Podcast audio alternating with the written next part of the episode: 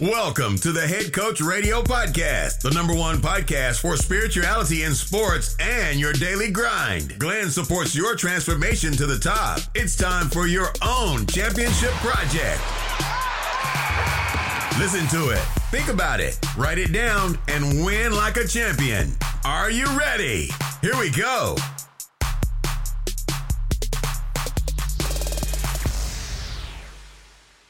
Hallo Leute, mein Name ist Glenn und ich begrüße euch ganz recht herzlich zu einer neuen Folge beim Head Coach Radio Podcast. Wenn es sich lohnt, eine Episode mit Bild anzuschauen, dann diese. Mein heutiger Gast ist ein unglaublich attraktiver, zutätowierter, bärtiger Mann mit einem Herzen aus Gold. Ein extrem, äh, ein extrem sympathischer, humorvoller, selbstreflektierter, direkter Österreicher – von welchem wir uns alle eine große Schneide abschneiden sollten. Die Rede ist von Starfotograf Christian Holzknecht. Bereits als Kind war der kleine Christian begeistert von Fotografie. Um den Filmwechsel bei der Rollfilmkamera seines Vaters vornehmen zu dürfen, war er auch schon mal bereit, sich schreiend auf den Rücken zu legen, bis er seine Brüder im Filmwechselrennen ein weiteres Mal ausgestochen hatte. Da sein Vater von seiner Idee, Fotograf zu werden, nicht wirklich begeistert war, absolvierte Christian zuerst einmal eine Ausbildung als Elektriker.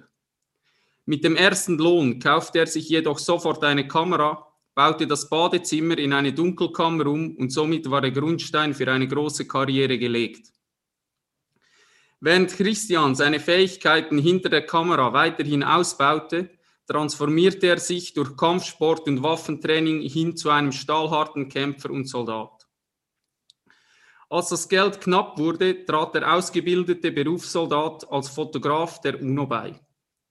Als die Vereinigten Nationen jedoch von seiner Ausstellung mit provokanten politischen Nacktfotos von lesbischen Frauen des türkisch-islamischen Teils Zyperns Wind bekamen, wurde Christian daraufhin freigestellt.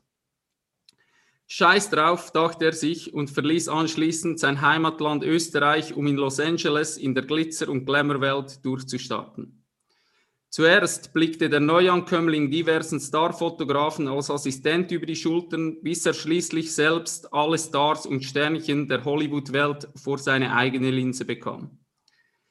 Nach einer gewissen Zeit suchte Christian Abwechslung zu dieser Scheinwelt und arbeitete nebenbei als Personenschützer bereit, eine Kugel einzufangen für einen anderen Menschen.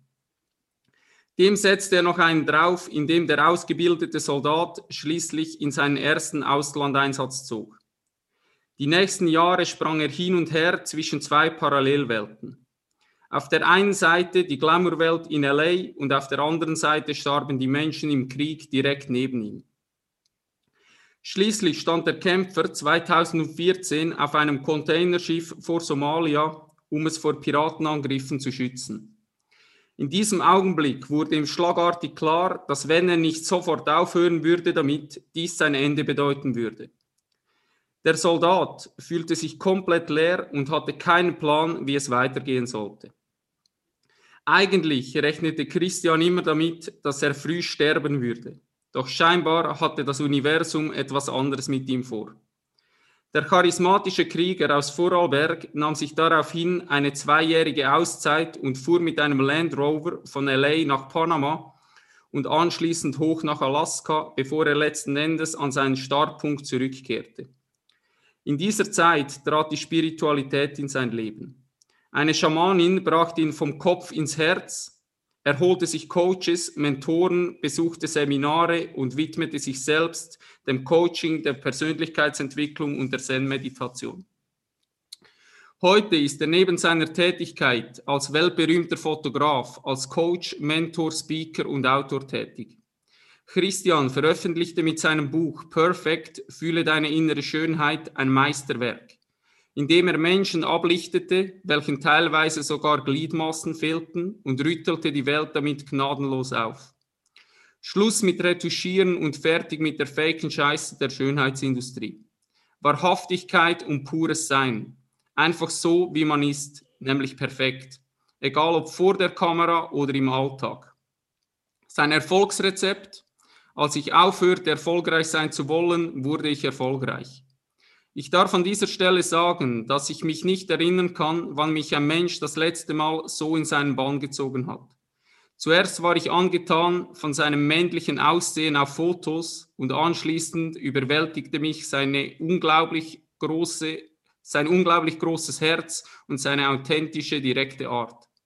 Es ist mir eine unbeschreiblich große Ehre, den Mann hier im Podcast zu haben, der sich vom Playboy-Star-Fotograf zum Lichtkrieger transformiert hat. Ich verneige mich und danke dir im Voraus für deine kostbare Zeit. Wundervoller Christian Holzknecht. Unglaublich, Glenn. Schön, dass du da bist. Vielen lieben Dank. Danke, dass ich da sein darf und außergewöhnlich umfangreiche Einleitung. Also schon so gut recherchiert, dass ich mir schon Gedanken machen muss, ob du irgendeine Nebenausbildung im, im Geheimdienst gemacht hast. Ja, siehst du. Nein, ich, das Lustige ist, ähm, ich habe für mich so einen Vergle äh, Vergleich gezogen und ich hatte so das Gefühl, wo ich recherchiert hatte, wir haben eigentlich so die gleiche Message. Und ich sah mich dann so wie so ein kleiner Nachwuchsschauspieler, der sich so um Kopf und Kragen redet in Videos und dann kommt so, weißt du, irgendwie so ein Robert De Niro oder so und der zieht einfach mal so kurz die Augenbraue hoch und hat einfach äh, mehr bewegt als der kleine Junge, der sich da um Kopf und Kragen redet. Und so bin ich mir ein bisschen vorgekommen, wo ich äh, über dich recherchiert habe. Ja, die Wahrnehmung täuscht, weil ich sehe das anders und gleich auf. Ich habe ja vor diesem Podcast auch über dich recherchiert nicht ganz so tief, wie du das gemacht hast. Und ich habe mir was sehr angetan. Das bin ich aber grundsätzlich immer, wenn ich merke, dass Männer in, in der Lage sind, also auf der einen Seite männlich zu sein. Du bist ja auch ein vollkommen männlicher Typ. Und so von der Liebe, von der Schwäche, von der, von der Feinfühligkeit, von der Sanftheit sprechen zu können. Und an der Stelle auch erwähnt, unser Austausch, also diese zwei, drei E-Mails, die wir hin und her geschickt haben vor diesem Podcast, waren getränkt von dieser Weichheit, diese sanfte Art von dir. Und es fasziniert mich jedes Mal wieder, weil ich glaube, dass wir Männer mehr drohen, in diese Falle zu tappen. Dass Männlichkeit ein bisschen was mit Arschloch zu tun hat oder mit hart sein oder wenige Worte cool schauen. Ne? Haben wir ja beide hinter uns, auch diese Seite, oder? Das stimmt. Und deswegen, wir sind doch schon sehr, sehr weit, auch du, lieber Glenn. Dankeschön. Christian, lass uns gleich starten. Und zwar, ich möchte, ich, mache das zum ersten Mal hier im Podcast. Ich habe das eigentlich bisher nicht groß aufgegriffen. Rüdiger ist ähm, irgendwie auf Umwegen selbst darauf gekommen. Mich würde interessieren, wie geht es dir aktuell in der aktuellen Situation und wie gehst du mit der momentanen Situation eigentlich um? Mir geht super. Vielen Dank der Nachfrage. Und ich bin froh, dass du das Wort Krise nicht verwendet hast, sondern Situation. Tatsächlich bin ich mit dem ersten Lockdown oder überhaupt, wo diese Pandemie in unser Leben getreten ist, immer wieder gefragt worden, wie ich mit der Krise umgehe. Und dabei ist mir aufgefallen, dass das Wort bei mir nicht funktioniert in Bezug auf diese Pandemie. Für mich war das nie eine Krise. Ich habe das nie gespürt. Ne? Krise war für mich immer, Menschen haben nichts zu essen, müssen draußen im Dreck schlafen und froh sein, wenn sie den nächsten Tag überleben. Und ich bin nur am Sofa gesessen, habe mir einen Monat Netflix geschnurrt und habe in einem vollen Supermarkt eingekauft, wann immer mir danach war. Also das war für mich deswegen nicht von dem her situativ aber gesehen, hat es mir tatsächlich, ich glaube, sagen zu können, in dem Jahr habe ich den maximalsten Fortschritt gemacht in meiner eigenen Bewusstseinserweiterung. Limitieren wir es einmal auf das. Fotografisch ist praktisch alles gestorben. Also da war, weil ich halt irgendwo an der Werbung angesiedelt bin, äh, nichts mehr zu tun. Und äh, dementsprechend ist die zweite Berufung, die ich nach wie vor in meinem Leben habe, die Sicherheitsbranche hat natürlich sofort geboomt, was auch witzig ist, aber logische Konsequenz aus der Sache heraus, nämlich wenn die Menschen Angst kriegen oder ihre Angst steigt, haben sie einen höheren Bedarf an Sicherheit. Und ich habe dann ganz viele Anfragen bekommen für Personenschutz und für taktische Waffenausbildung, worauf ich eben spezialisiert bin. Und das war so das Frühjahr. Und im Sommer habe ich mir dann einfach einmal Gedanken gemacht, wieso diese Waffen immer wieder in mein Leben kommen.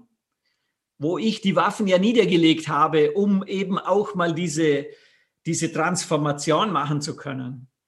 Und die Antwort darauf ist schon simpel das Ergebnis aus dieser Situation, die für mich wie ein absolut pures Geschenk sich darstellt, ist, beides gehört zu mir.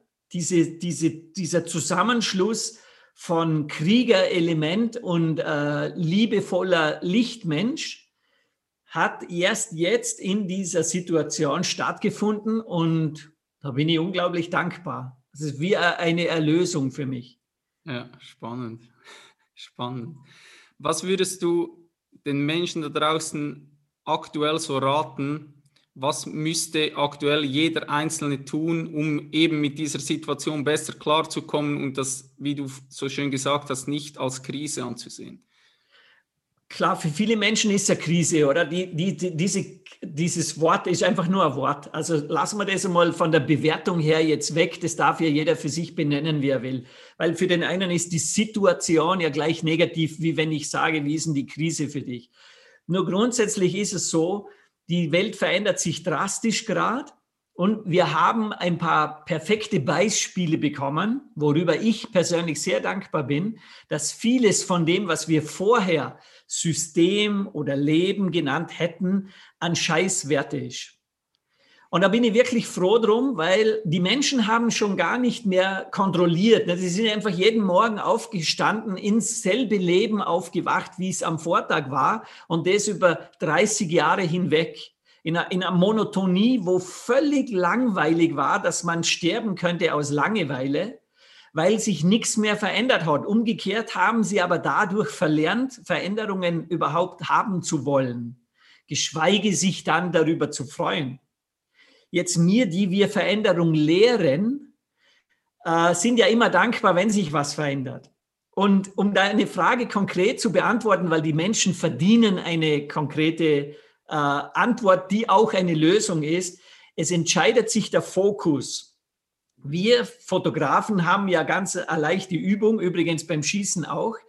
Äh, du kannst, du musst entscheiden, wenn du die Waffe anlegst, um es jetzt mit dem Soldaten zu abzuleiten, ob du deine Auge sozusagen fokussierst auf das Ziel, worauf du schießen magst, oder auf Kime Korn, um sicher zu sein, dass du auch richtig zielst.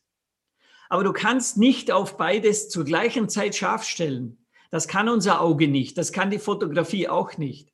Entweder du hast den Vordergrund scharf oder den Hintergrund. So was lernen wir daraus. Nur eines ist scharf zu stellen und das kann negativ oder positiv sein. Sprich, wenn du auf Hundescheiße deinen Fokus hast, wirst du permanent dauernd Hundescheiße am Gehsteig finden. Wohingegen, wenn du die Fokus auf Sonnenblume hast, wirst du auf einmal dich wundern, wie viele Blumen in einer Stadt wachsen können. Und das ist natürlich, was man jetzt sehr stark wahrnehmen kann, denn die Menschen kriegen natürlich von außen her 99 Prozent Hundescheiße geliefert. Also für alle, die noch Zeitung lesen und sich Fernsehen reinziehen, also Nachrichten und so ein Quatsch, die sind natürlich schwer davon zu überzeugen, dass im Moment irgendwo welche Blumen wachsen. Nur ich kann denen auch empfehlen und sagen, es, es wachsen Blumen und wenn du sie sehen magst, siehst du sie. Warum ist das clever? Deswegen geht die Hundescheiße nicht weg. Also nur mal so viel zu erwähnen. Und es geht auch nicht darum, die Hundescheiße so tun, wie wenn sie nicht da wäre, sondern es geht einfach darum zu entscheiden, mit was will ich meinen Tag verbringen? Mit Jammern, Opfer sein oder irgendwelcher stinkenden Hundescheiße in meinem Schuh. Entschuldigt die Fäkalsprache, ich werde das gleich nachher ändern. Und dann eben einfach zu sagen, ich will es positiv haben, denn im Außen ändert es sowieso gerade nichts, aber es ändert in mir drinnen etwas sehr, sehr stark, nämlich ich fühle mich wohl. Und das tue ich. Und dann ist halt noch das, was wir auch schon lange wissen, gesunde Ernährung, gute Bewegung, Sport oder in der frischen Luft sein und eben diese positiven Gedanken zu haben. Und dann ist alles perfekt. Dann ist es völlig wurscht, was diese Pandemie noch mit uns im Sinn hat. juckt uns überhaupt nicht mehr. Ja, richtig gute Worte, richtig stark. Das ist was, was ich hier auf dem Podcast schon öfters angesprochen habe, dieses um, ähm, where your focus goes, your energy flows. Ja. Dass du einfach aufhörst, Dinge zu bewerten und einfach sie so annimmst, wie es ist. Und ja, ich habe das letztes Mal auch im Podcast gesagt, dass wir wirklich einfach nur an unseren Bewertungen und Erwartungen scheitern, wie Dinge sein müssten. Ja. Statt das Ding einfach so anzunehmen, dass dieser Situation das Beste machen zu wollen. Das ist auch etwas ganz Gutes gesagt, was für mich so ein Schlüssel ist, was ich oft mit meinem Team ähm, bespreche, ist so diese hundertprozentige Verantwortung. Ich bin zu 100 Prozent verantwortlich für mein Leben und ich komme aus diesem Opfermodus raus, dass ich das ständig abschiebe auf irgendwelche äußere hm. äh, Umstände, sondern ich, ich mache mein Leben zu 100 Prozent selbst und ich kreiere meine Realität. Das sind äh, richtig, richtig gute Worte. Mhm. Lass uns das Thema mal ein bisschen zur Seite schieben. Vielleicht kommen wir da über Umwege nochmal drauf.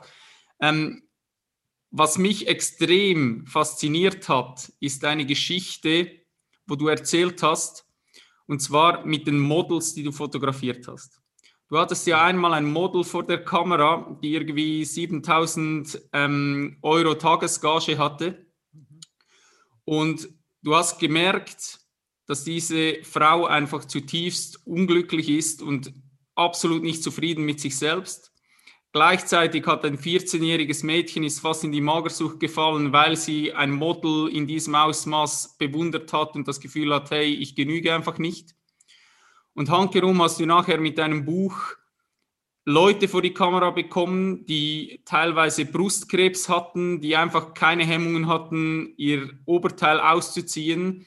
Du hattest die tolle Frau, die von Säure übergossen wurde und ähm, das Gesicht total entstellt hatte. Und was mich interessieren würde, ist, was hast du persönlich von diesen zwei Arten von Menschen gelernt? Und was können wir als Gesellschaft allgemein von diesen zwei verschiedenen Menschen lernen? Also grundsätzlich sind es ja, ist es ja der Mensch an und für sich. Mhm. Aber ich mhm. sage, wie die Bewusstseinsebenen sind irgendwie wahrscheinlich ähm, unterschiedlich hoch. Mhm. Also erstmal vielen Dank für die Frage, weil die ist schon so wertvoll, wie eben dieses gesamte Tun äh, in dem Thema von mir eben auch ist. Und das, was du jetzt als Einleitung verwendet hast, war tatsächlich auch für mich die Einleitung. Also diese Einführung dorthin war einfach, dass ich als Fotograf meistens die schönsten Menschen, also eben so teuer bezahlte Models vor der Kamera hatte, die sich alle irgendwo nicht perfekt fühlten. Und das war unterschiedlich stark. Es, es hat Menschen gegeben, ich erinnere mich aus eine, eine Frau aus der Schweiz hat mir nach dem Fotoshooting erzählt, dass sie normalerweise nur in Räume geht, wo die Spiegel zugehängt werden, weil sie von sich selber so nicht den Anblick ertragen konnte. Die war aber hübsch. Das war eine schöne Frau. Und äh, mit solchen Menschen hatte ich zu tun. Äh, und die, die Variety war weit auseinander, aber es war immer so, dass niemand, wirklich niemand von denen, die ich fotografiert habe, sich wirklich schön gefühlt hat. Mit Betonung auf fühlen.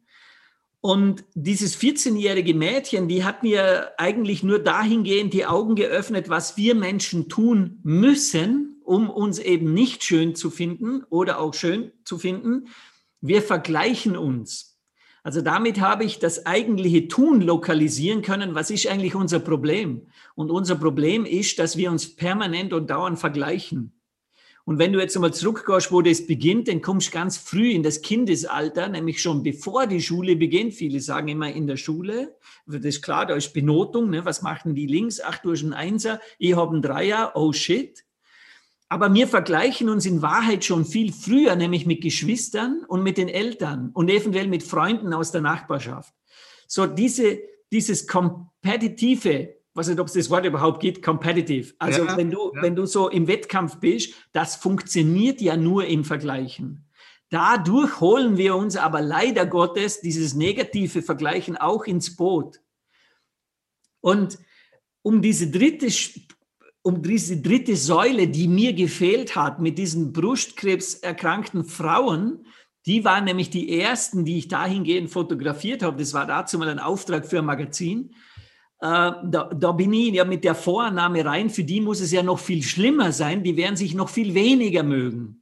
Aber das war eine reine Kombination aus, wenn die Schönen sich schon nicht schön finden, denn Gott bewahre, wie wird es wohl bei denen sein? Und dann hat aber dieser Effekt eingesetzt, nämlich das Gegenteil war der Fall. Also die haben wirklich äh, verbal zu mir gesagt, wieso, ich verstehe die Frage nicht, ich bin doch perfekt so, wie ich bin, mal mehr, mal weniger. Aber das hat mir dann angefangen extrem zu interessieren, weil das war ja für mich völlig neu. Das kannte ich bis dorthin nicht. Und dann haben wir gedacht, wait a minute, die, die die schönsten sind, nachweislich durch Bezahlung, Erfolg und Darstellungen in den Medien, fühlen sich am unschönsten. Und die, die gesellschaftlich am wenigsten dem Schönheitsideal äh, entsprechen, fühlen sich am schönsten. Und da, das war für mich der Moment, wo ich mir denkt habe, okay, wenn das so ist, dann muss ich das nach außen tragen. Und ich will das auch nach außen tragen, weil damit befreie ich ja alle. Ich befreie das 14-jährige Mädchen, denn wenn das wüsste, dass das Model todunglücklich ist, würde es nicht mehr vergleichen. Und wenn das Model wüsste, dass wenn man Säure ins Gesicht geschüttet kriegt, man sich dann schöner fühlt, wird es das auch nicht mehr tun. Und das war die Grundidee zu diesem Buch. Nur, das hat noch gar nicht gleich funktioniert. Also das Buch, so wie es dann schlussendlich war, war die fünfte Version. Ich habe vorher, also die erste Idee war, ich mache ein Fotobuch. War völlig naheliegend. Ne? Ich als Fotograf fotografiere einfach Menschen, die im sichtbaren Bereich irgendetwas äh, haben, also Besonderheiten, die das Leben mitgebracht hat oder eben während des Lebens zu ihnen kamen. Und dann bin ich draufgekommen, das funktioniert völlig null, weil die Menschen sofort in Mitleid fallen. Die sehen dann diese Menschen nur als Opfer. Ja, jeder sagt, oh mein Gott, was ist denn der passiert? So eine arme Frau. Hä? Aber genau die Frau ist dir weit voraus, weil die schon da ist, wo sie eben sein soll, nämlich ich bin perfekt, wie ich bin dann wusste ich, das funktioniert nicht. Dann war die nächste Version, ich mache nur Fotos und erzähle so kurze Geschichte. Und dann, und das wäre dann die dritte Version oder diese Version, die es dann schlussendlich geworden ist, äh, äh, gewesen, durch meine eigene Bewusstseinserweiterung habe ich gespürt, die Menschen brauchen eine Lösung. Verstehst du, es gibt tausende von Speakern, die von der Bühne runterplären, wie sympathisch gleich sie mit dem Publikum sind holen damit auch das Publikum völlig ab. Aber dann gehen sie von der Bühne und die Leute denken sich, war zwar sympathisch der Typ, aber ich habe immer noch keine blasse Ahnung, wie ich es jetzt ändern soll. Und da habe ich gemerkt, ich habe den Anspruch, dass wenn ich irgendwo etwas erkenne, erst damit rausgehe, wenn ich eine Lösung habe. Und zwar eine Lösung, die lebbar ist, eine Lösung, die völlig leicht nachvollziehbar ist, die jeder kann. Und dadurch ist das Buch denn zu dem geworden, was es ist, nämlich kein Fotobuch mehr. Da sind nur 20 Fotografien drin von 160 Seiten. Und der Rest ist einfach bewusstseinserweiternder Text aus all diesem Wissen heraus abgeleitet, wo konkret drin steht, wie die Lösung funktioniert. Das heißt, jede Frau, aber mittlerweile auch viele Männer, die dieses Buch lesen, haben sofort eine Anleitung, einfach wie dann danach das sich ändern lässt. Genial. Das ja. leitet mich gleich zur nächsten Frage. Und zwar, was muss dann geschehen, dass wir dieses Gift eben von limitierenden Glaubenssätzen, von Prägungen und diesem ständigen Vergleichen aus unserem System bekommen? Cool, oder? da sind wir schon bei den Lösungen. Zack, zack, so schnell geht es bei uns. Im Prinzip ist es ganz simpel. Es gibt, wenn man es äh, leicht verständlich erklären will, äh, Schritte. Der erste Schritt von allem ist Bewusstsein, dass etwas ist, das ich tue. Denn die Menschen, wenn du ihnen zuhörst, die jetzt nicht sehr bewusst sprechen, erzählen dir immer, dass das mit der Hundescheiße nichts mit ihnen zu tun hat und die guten Sachen alles ihr Ding ist.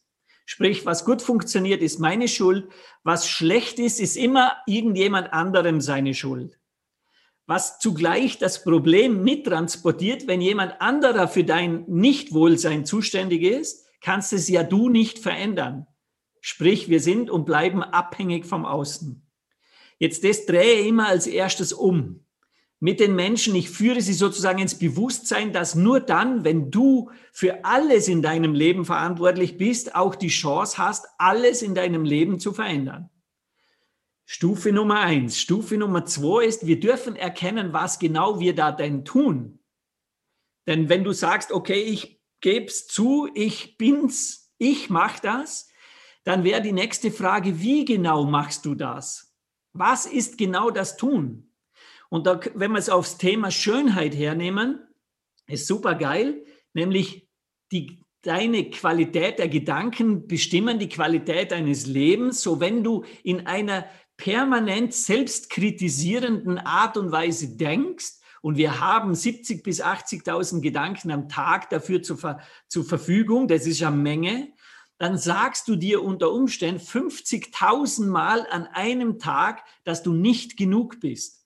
Nicht schön genug, nicht erfolgreich genug, nicht groß genug, nicht leicht genug, nicht dünn genug, nicht sportlich genug, nicht clever genug, völlig wurscht war's. Da kriegt sich jeder sofort bei der Nase und denkt sich, oh shit, stimmt, ich tue da was. Okay, so wenn wir wissen, wir tun das, ist eigentlich die Umkehrung schon die Lösung, weil unser Gehirn, unser Verstand ist im Prinzip wie ein simpler, dummer Computer. Ne, der ist auf die Welt gekommen mit null Informationen und alles, was wir heute glauben zu wissen, ist so das, wo wir sagen, ja, voll geil, ich habe so viel programmiert, aber eben auch vieles von diesen limitierenden Glaubenssätzen und Prägungen, wie du es genannt hast. Und das alles kann man umprogrammieren. Simpler Beweis, kein Baby, das gerade auf die Welt gekommen ist, schaut in der Geburtenstation durch die Glasschale rüber zum anderen Baby und sagt, boah, hat das fette Schenkel. Umgekehrt schaut es auch nicht bei sich runter und sagt, boah, habe ich fette Schenkel. Und das ist the good news, weil damit wissen wir, es hat nichts mit unserer Geburt zu tun. Wir haben das nicht mitgebracht, sondern im Zuge, ich sage immer, die Vorbereitung auf die Leistungsgesellschaft, die alle Eltern glauben, den Kindern ganz früh prägen zu müssen, bringt diesen Vergleich mit sich. Ne? Sei so brav wie der, sei so sauber wie der, sei so sportlich wie der und so weiter. Und wir haben das einfach nicht besser gewusst, mal angenommen, weil wir vertrauen dem, was unsere Eltern uns sagen und haben dann gemerkt, eigentlich hat das uns nicht gut getan. Und die dritte Stufe wäre dann einfach nach diesem Bewusstmachen, diesem, was ist das Tun, das Tun zu verändern und das dann auch zu üben. Wir wissen, dass wir vom Muskulärgedächtnis her 1000 bis 3000 Wiederholungen brauchen, um eine, eine mechanisch, also eine physisch gemachte Bewegung zu automatisieren. Und das ist, was du mit dem Gehirn auch haben willst. Das geht alles über Sprache. Das heißt, mach dir bewusst, wie du mit dir selber sprichst in Form von Gedanken. Verändere diese Sprache und übe das so lang, bis es automatisiert funktioniert. Und das ist auch die, eine, eine weitere gute Neuigkeit. Es funktioniert bei jedem. Es gibt nichts, was wir nicht umprogrammieren können, sondern es ist, wenn dann, nur eine Frage der Zeit. So wie lange brauche ich dafür, bis es automatisiert da ist, weil manche, und das muss man auch verstehen, die über 20 Jahre lang 50.000 Mal am Tag gedacht haben, dass sie hässlich sind, die werden es mit fünfmal vorm Spiegel stehen nicht herbringen, sofort völlig umzuprogrammieren. Das heißt, wir dürfen auch noch ein bisschen Geduld üben und einfach kontinuierlich dem Prozess vertrauen. Auf der anderen Seite, es muss ja nie 100 Prozent sein. Ne? Wenn jemand gefühlt bei 5 Prozent Selbstliebe ist und ich schaffe es, mit diesem Menschen in einem Monat auf 7 Prozent zu kommen, ist ja das schon gefühlt Erfolg. Jetzt dass dieser Mensch von 100 Prozent noch 97 oder 96 weg ist, ist ja völlig wurscht. Ne? Sondern es geht rein nur um den Prozess, wo du sagst, okay, jetzt merke ich es, in diese Richtung fühlt sich's immer besser an, weil dann haben wir ein natürlich angeborenes Wollen, immer mehr davon zu haben. Und der Rest ist dann einfach nur noch reine Abwicklung und funktioniert einwandfrei. Ja, ich liebe, was du sagst. Dankeschön. Ich, greife eine äh, Frage vor, die ich eigentlich später ähm, vorbereitet hatte. Und zwar, was sind so typische Glaubenssätze, die du teilweise auch bei dir erkannt hast? Und wie hast du persönlich diese aufgelöst schlussendlich? Also vor allem auch in Bezug vielleicht auch auf die Praxis. Du hast zum Beispiel den Spiegel angesprochen, so nebenbei. Also wie bist du da selber vorgegangen? Weil ich habe einfach bemerkt, das eine ist ja, dass du das verstehst oder erkennst. Mhm. Und das ist ja schon mal ein extrem großen Mehrwert, dass du überhaupt merkst, ah, das sind Glaubenssätze, dass du dir überhaupt bewusst wirst, ah, ich habe Glaubenssätze, ah, ich bin den ganzen Tag mit mir in einer äh, Konversation drin. Mhm. Und dann der nächste Schritt ist ja, ja super, jetzt habe ich das erkannt, dass ich mir ständig irgendwie einrede, ja, ich bin irgendwie hässlich. Ja, wie soll ich jetzt das hinbekommen? Mhm. Völlig super. Also ich habe ja mit den Glaubenssätzen, da mache ich immer in den Trainings mir eine Freude, äh, zu den Menschen zu sagen, scherzhaft, ich bin Hellseher und ich muss gar nicht mit dir sprechen, um zu erkennen, was deine Glaubenssätze sind. Und dann löse ich das auf, indem ich sage, weil ich muss nur schauen, wie du lebst. Und dann weiß ich, was du glaubst. Und ja. der ist wahr. Der hat noch, der hat einen witzigen Charakter, aber der hat auch eine, eine gewisse Klarheit alles, was du glaubst, ist alles, was du lebst. Somit sind die Glaubenssätze, und da reden wir für wirklich vielen, vielen Tausenden, wo viele Glaubenssätze sind ja super. Wenn ich zum Beispiel glaube, dass 100 Prozent in der Liebe sein eine gute Entscheidung ist, ist ja auch ein Glaubenssatz. So, wenn ich also von Glaubenssätzen spreche, die du verändern sollst, dann sind es die limitierenden Glaubenssätze oder eben die negativen Glaubenssätze über dich oder über die Welt. Völlig wurscht. Ne? Und dabei ist völlig unwichtig, wo die herkommen. Viele setzen sich immer mit der Schuld auseinander. Wer hat das in meinen Kopf getan? Völlig egal. Scheißegal. Erkenne, dass du es ändern kannst und du es einfach verändern. Somit erkennen wir natürlich sehr stark viele, wo bei mir starke Glaubenssätze gewirkt haben, die mich lange beschäftigt haben, war zum einen männliche Glaubenssätze. Du darfst nicht weinen, du darfst nicht weich sein, du musst hart sein, du musst kämpfen, um zu überleben. Und was die zweite Gruppe war, die mich lange beschäftigt hat, waren die über Geld. Da hat meine Mutter sehr viel vorgearbeitet, nämlich Gott hab sie selig, auf jeden Fall nicht in einer bösen Absicht, sondern sie war eine einfache Frau aus beide Generationen, also mein Vater und meine Mutter, beide aus der Zweiten Weltkriegsgeneration kommen. Äh, die hatten natürlich enorm viel äh, Beispiele für Mangel und die hatten auch sehr viele Glaubenssätze über Mangel. Und die haben sie weitergegeben an mich und die haben bei mir auch viel ausgelöst. Und dadurch ist eigentlich eine dritte Familie von Glaubenssätzen entstanden, die mir auch noch ein bisschen Mühe gemacht haben, sie aufzulösen. Und das war, dass ich in Los Angeles mit sehr vielen reichen Menschen zu tun gehabt habe, also auch Glaubenssätze über Geld. Äh, und die waren alle unglücklich. Das heißt, ich hatte einen sehr stark äh, äh verinnerlichten, äh, limitierenden Glaubenssatz, dass Geld unglücklich macht, weil alle Reichen, die ich gesehen habe, unglücklich waren. Und das hat sehr, sehr lange das Geld von mir ferngehalten, weil ich einfach gar nicht, und mir war es auch bei vielen dieser Glaubenssätze nicht bewusst, dass ich sie hatte. So, wieder, die Lösung ist genau dieselbe wie vorher. Übrigens auch bei Schönheit. Ne? Wenn, wenn eine Frau mir sagt, ich bin nicht schön, die, die, das wertvolle Wort ist übrigens bin, weil sein ist Identität. Das heißt, da wird nicht mehr über einen Glaubenssatz gesprochen, sondern über Identität, das wesentlich tiefer verankert ist. So, wenn ich sage, wenn sie zu mir sagt, ich bin nicht schön, dann frage ich immer zurück, woher weißt du das? An was kannst du das erkennen? Und schon bist du im Vergleich. Schon zählt sie dir auf, weil Claudia Schiffer, weil Tyra Banks, weil äh, äh, Heidi Klum und so weiter. Das heißt, du hast schon sofort den, das Tun, hast du frei geliefert bekommen, das liegt schon auf dem Tisch. Und dann sagst du, du und Wiesen mit der, die da, die Vanessa Münstermann, die ich da fotografiert habe, der ein halbes Gesicht mit Säure verätzt ist und so. Fühlst du dich wirklich hässlicher wie die? Und dann sagt sie natürlich, nein, nein, nicht wie die. Sie, ah, dann liegt es nur daran, mit wem du dich vergleichst. Weißt du, das ist eine gute Art, den Menschen einfach bewusst zu machen, dass sie was tun, um wieder zum Gleichen zu kommen. Denn wenn sie bewusst wüssten, dass sie das tun, würden sie es nicht mehr tun. Das ist ein super geiler Coaching- und Trainingsansatz. Denn, und das ist drum so wichtig, wenn du die Menschen fragst, ich mache das bei meinen Vorträgen oft, dass ich sage, wer von euch wäre denn noch gerne ein bisschen glücklicher? Und das ist eine Fangfrage, weil da zeigt jeder auf. Es ist ja völlig wurscht, wie glücklich der schon ist. Keiner ist so bescheuert und sagt, nee, nee, ich wäre gerne ein bisschen unglücklicher. Das macht kein Mensch. Und das Gleiche ist mit gesund, das Gleiche ist mit reich. Es ist wurscht, wie reich jemand ist. Wenn du sagst, darf es ein bisschen mehr sein, sagt er sofort, yes, please.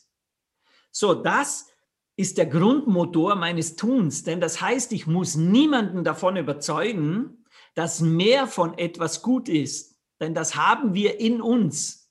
Das ist uns angeboren. So, dann ist ja nur noch die Frage, okay, wenn du denn so gerne so viel glücklicher wärst, wieso bist du es dann nicht, frage ich dich. Und der schmerzt an der Stelle ein bisschen, weil sie dann so sich an der Stirn kratzen und sagen, shit, I don't know.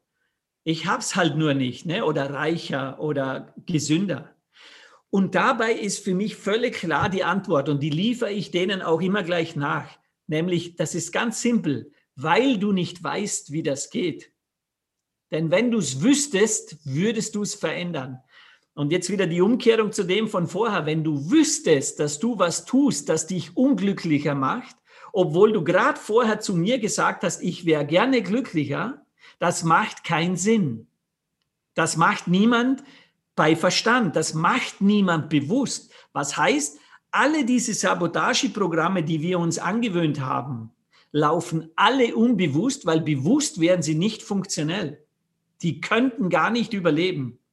Und deswegen ist Bewusstsein machen vor der Bewusstseinerweiterung so wertvoll. Denn in dem Moment, wo du merkst, ich mache das mir gegenüber, ich tue mir selber weh, hörst du das sofort auf. Dafür musst du nichts lernen, sondern du lässt nur einfach das weg. Ne? Danke fürs Teilen. Unglaublich geil. Gerne. Du, hast, du hast wie zwei, zwei Loops so geöffnet.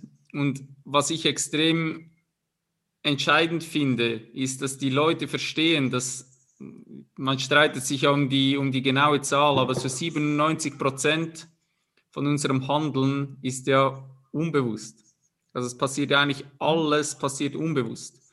Und wenn du dir halt selbst nicht darüber bewusst bist, dann bist du halt gefangen in einem Teufelskreis. Und der Punkt ist, du hast zu Beginn die Medien und alles drum und dran angesprochen. Mhm. Und das ist auch etwas, was ich hier immer wieder thematisieren will. Uns muss einfach bewusst sein, dass alles, was wir konsumieren, in unser Unterbewusstsein eindringt. Und wenn wir das halt mit Scheiße füttern, dann haben wir halt Scheiße in uns. Und wenn wir das nicht ändern und einfach sagen, hey, wir lassen die Scheiße mal weg und ich wähle ganz gezielt, ist das hilfreich? Will ich mhm. das wirklich in meinen Kopf reinlassen? Und du hast ja, ich merke das selber jeden Tag, du hast ja auf gewisse Dinge gar keinen Einfluss. Wenn ich durch die Stadt laufe, werde ich von Werbung zu bombardiert, ob ich das will oder mhm. nicht, weil sie halt einfach überall hängt wenn ich mit einer Person irgendwie ins Gespräch komme, habe ich keinen Einfluss, was die jetzt in meinen Kopf reinstopft. Mhm. Aber das geht dann einfach rein. Aber ich kann so mein Umfeld, was ich beeinflussen kann, halt gezielter wählen. Und wenn ich mich dann mit Leuten umgebe, wo ich merke, hey, die bringen mich eher nach vorne, die sind eher lösungsorientiert, als den ganzen Tag sich zu treffen und irgendwie zu jammern, wie schlecht die Welt ist, mhm. dann, äh, ja, dann wird es spannend. Mhm. Du hast. Habe ich gerade auch einen super Gedanke noch dazu. Ja, teil den gerne. Weil, schau, der Punkt ist, also deswegen, wenn du sagst, wir werden von außen so sehr beeinflusst ne, und wir können uns das nicht aussuchen, das stimmt und an der Stelle dürfen wir für die Hörer und Zuschauer auch erwähnen, dass aber alles, was ab hier, ab hier, ab hier, also den Augen, der Nase, den Mund, die Ohren und das Fühlen in unseren Körper treten, wir entscheiden, was es dort tut. Und das ist ein extrem mächtiges Tool, sich zu schützen. Weil es stimmt, da draußen ist Werbung, da draußen ist Nachrichten. Ich zum Beispiel, wenn ich hier ums Eck beim Billa einkaufen gehe, da laufen Nachrichten. Da muss ich diese ganze Scheiße mir anhören von dem ganzen Blödsinn, den die Leute glauben, dass alles so wertvoll und wahr und wichtig ist. Und ich höre mir niemals Nachrichten an. Ne? Das habe ich schon vor fünf Jahren aufgehört. So, da kann ich es mir nicht aussuchen. Dann mache ich aber bewusst das ist bei mir so etwas, wo ich eine, eine sportlich antrainierte Sache habe, die kommt aus der Zen-Meditation, dass ich bewusst mein, mein Fokus, sozusagen die komplette Aufmerksamkeit dort wegziehe und ganz bewusst auf etwas in diesem Supermarkt ziehe. Wie schön ist denn diese Paprika? Boah, schau, dieses Rot. Ich glaube, ich habe noch nie so eine rote Paprika gesehen. Und nimm sie in die Hand und schau sie mir an und denk mir, boah, das ist echt, ich glaube, das ist die perfekteste Paprika. Und während des ganzen Dialogs mit der Paprika habe ich nicht ein Wort von dem, was im Radio läuft, gehabt. Das ist eine super Übung. Da können die Leute Achtsamkeit üben worauf habe ich denn gerade meine Aufmerksamkeit? Ne? Und dann ist vieles von dem, was im Außen ist, geht übrigens auch, wenn dich Leute negativ zutexten. Äh, der Dalai Lama hat ja mal erzählt in einem Interview, dass wenn die Menschen ihn mit negativen Sachen zutexten, er einfach geht. Und er hat es dann gezeigt. Ne? Er ist dann aufgestanden, ist so fünf Meter rübergelaufen, hat sich umgedreht, nochmal verbeugt und ist dann weiter weggelaufen. Und ich habe mir das so praktisch vorgestellt, wie geil wäre das, ne? wenn jemand kommt, der dich mit irgendeinem Blödsinn zuopfern will, dass du einfach wegläufst, mitten im Satz und so gar nichts mehr, dich nicht mehr umdrehst. Ne? Du kannst dort aber genauso dich ab, also schützen, indem du dir zum Beispiel, du kannst es anhören und trotzdem dir sagen, das ist, das bin nicht ich, das ist nicht für mich. Das ist deine Welt, das ist für dich, nicht für mich. Und dann kannst du dir vielleicht die Aufgabe stellen, es ins Positive umzudrehen für diese Person, dann hast du noch was Wertvolles gemacht. Ne? Ja, das war bei mir genauso, aber ich weiß halt, wie lang, wie sehr, sehr lang dieser Prozess war, um überhaupt sich nicht von diesen Dingen dann einnehmen zu lassen. Und eben diese Distanz zwischen diesem Trigger im Außen überhaupt herstellen zu können. So dieser Raum, wo ich weiß, ah, ich schütze mich jetzt selbst.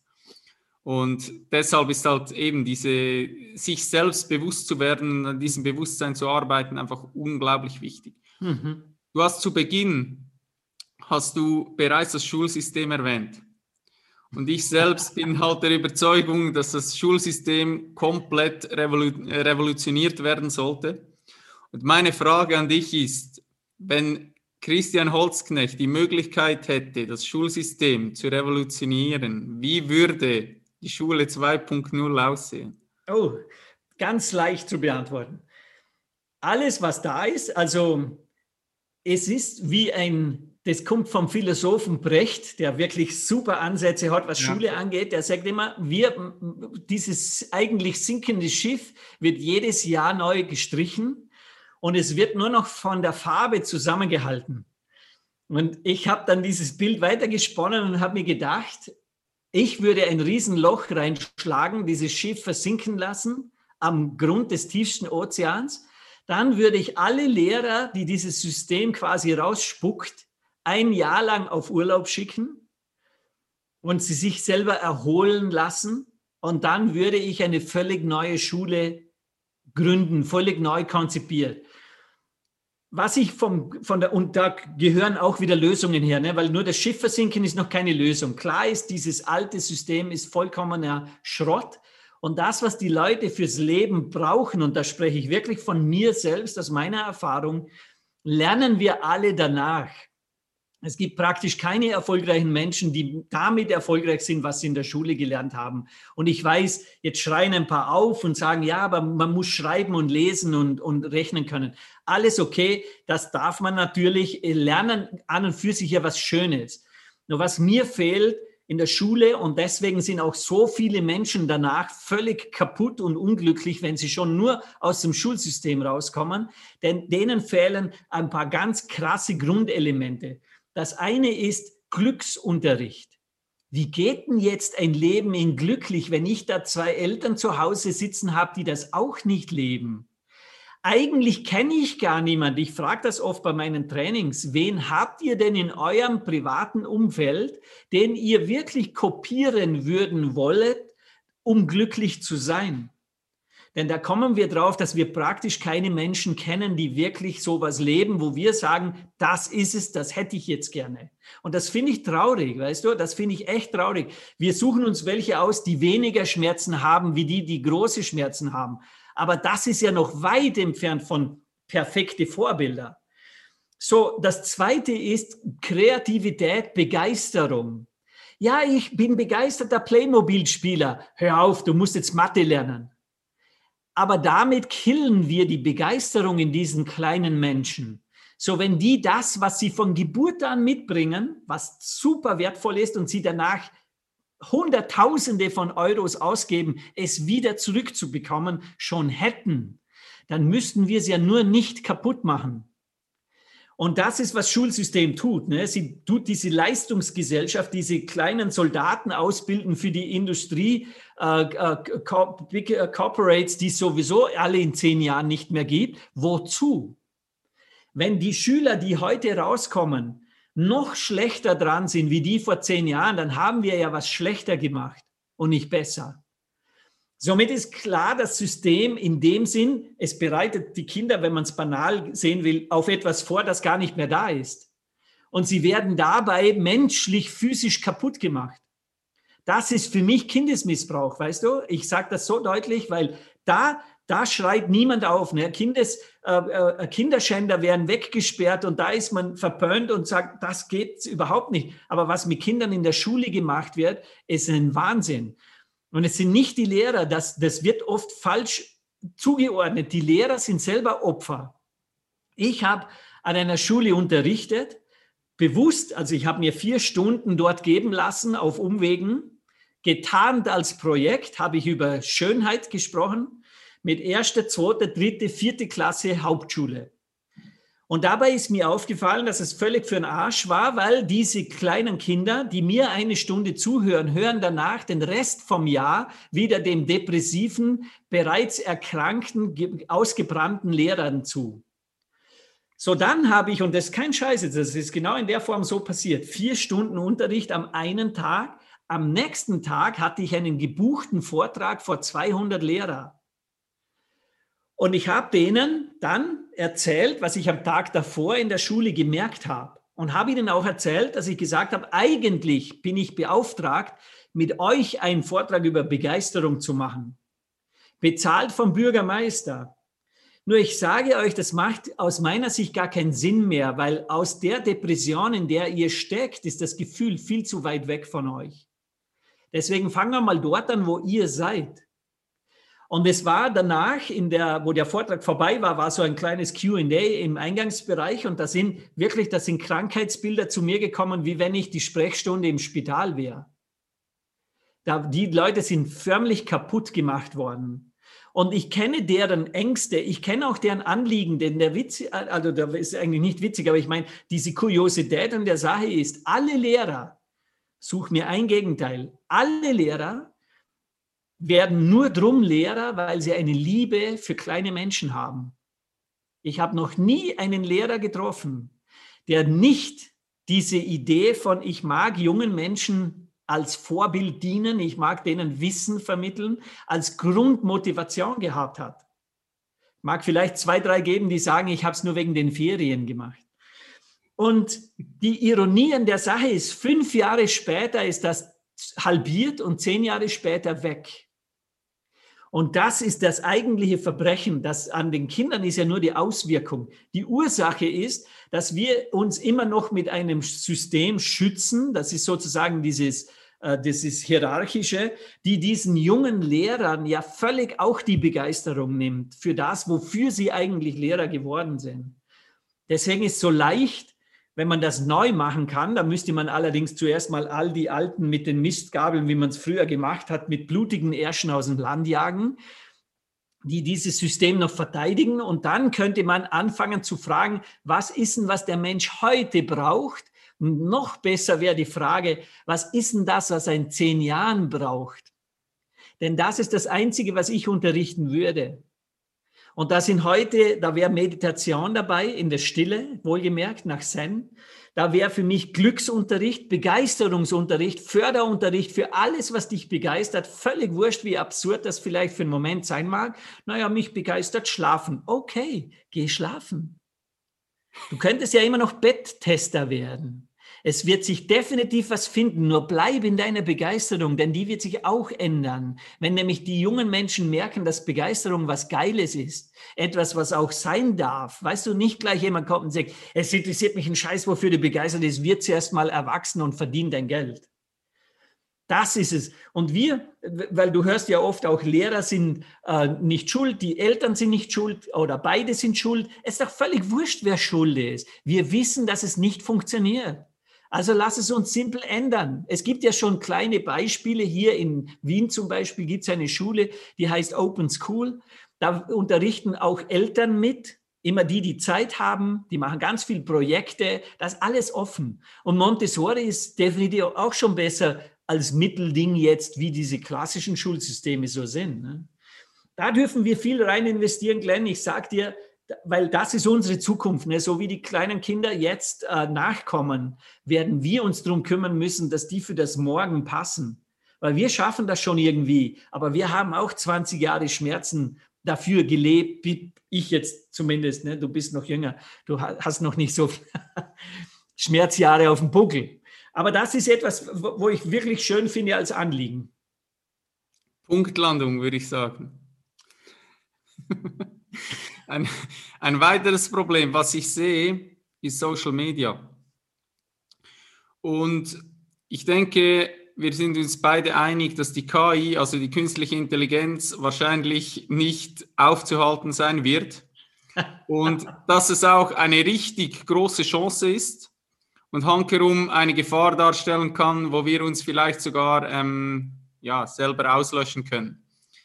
Meine Frage ist, was muss jeder Einzelne tun, um auf diese Digitalisierung bestmöglich vorbereitet zu sein?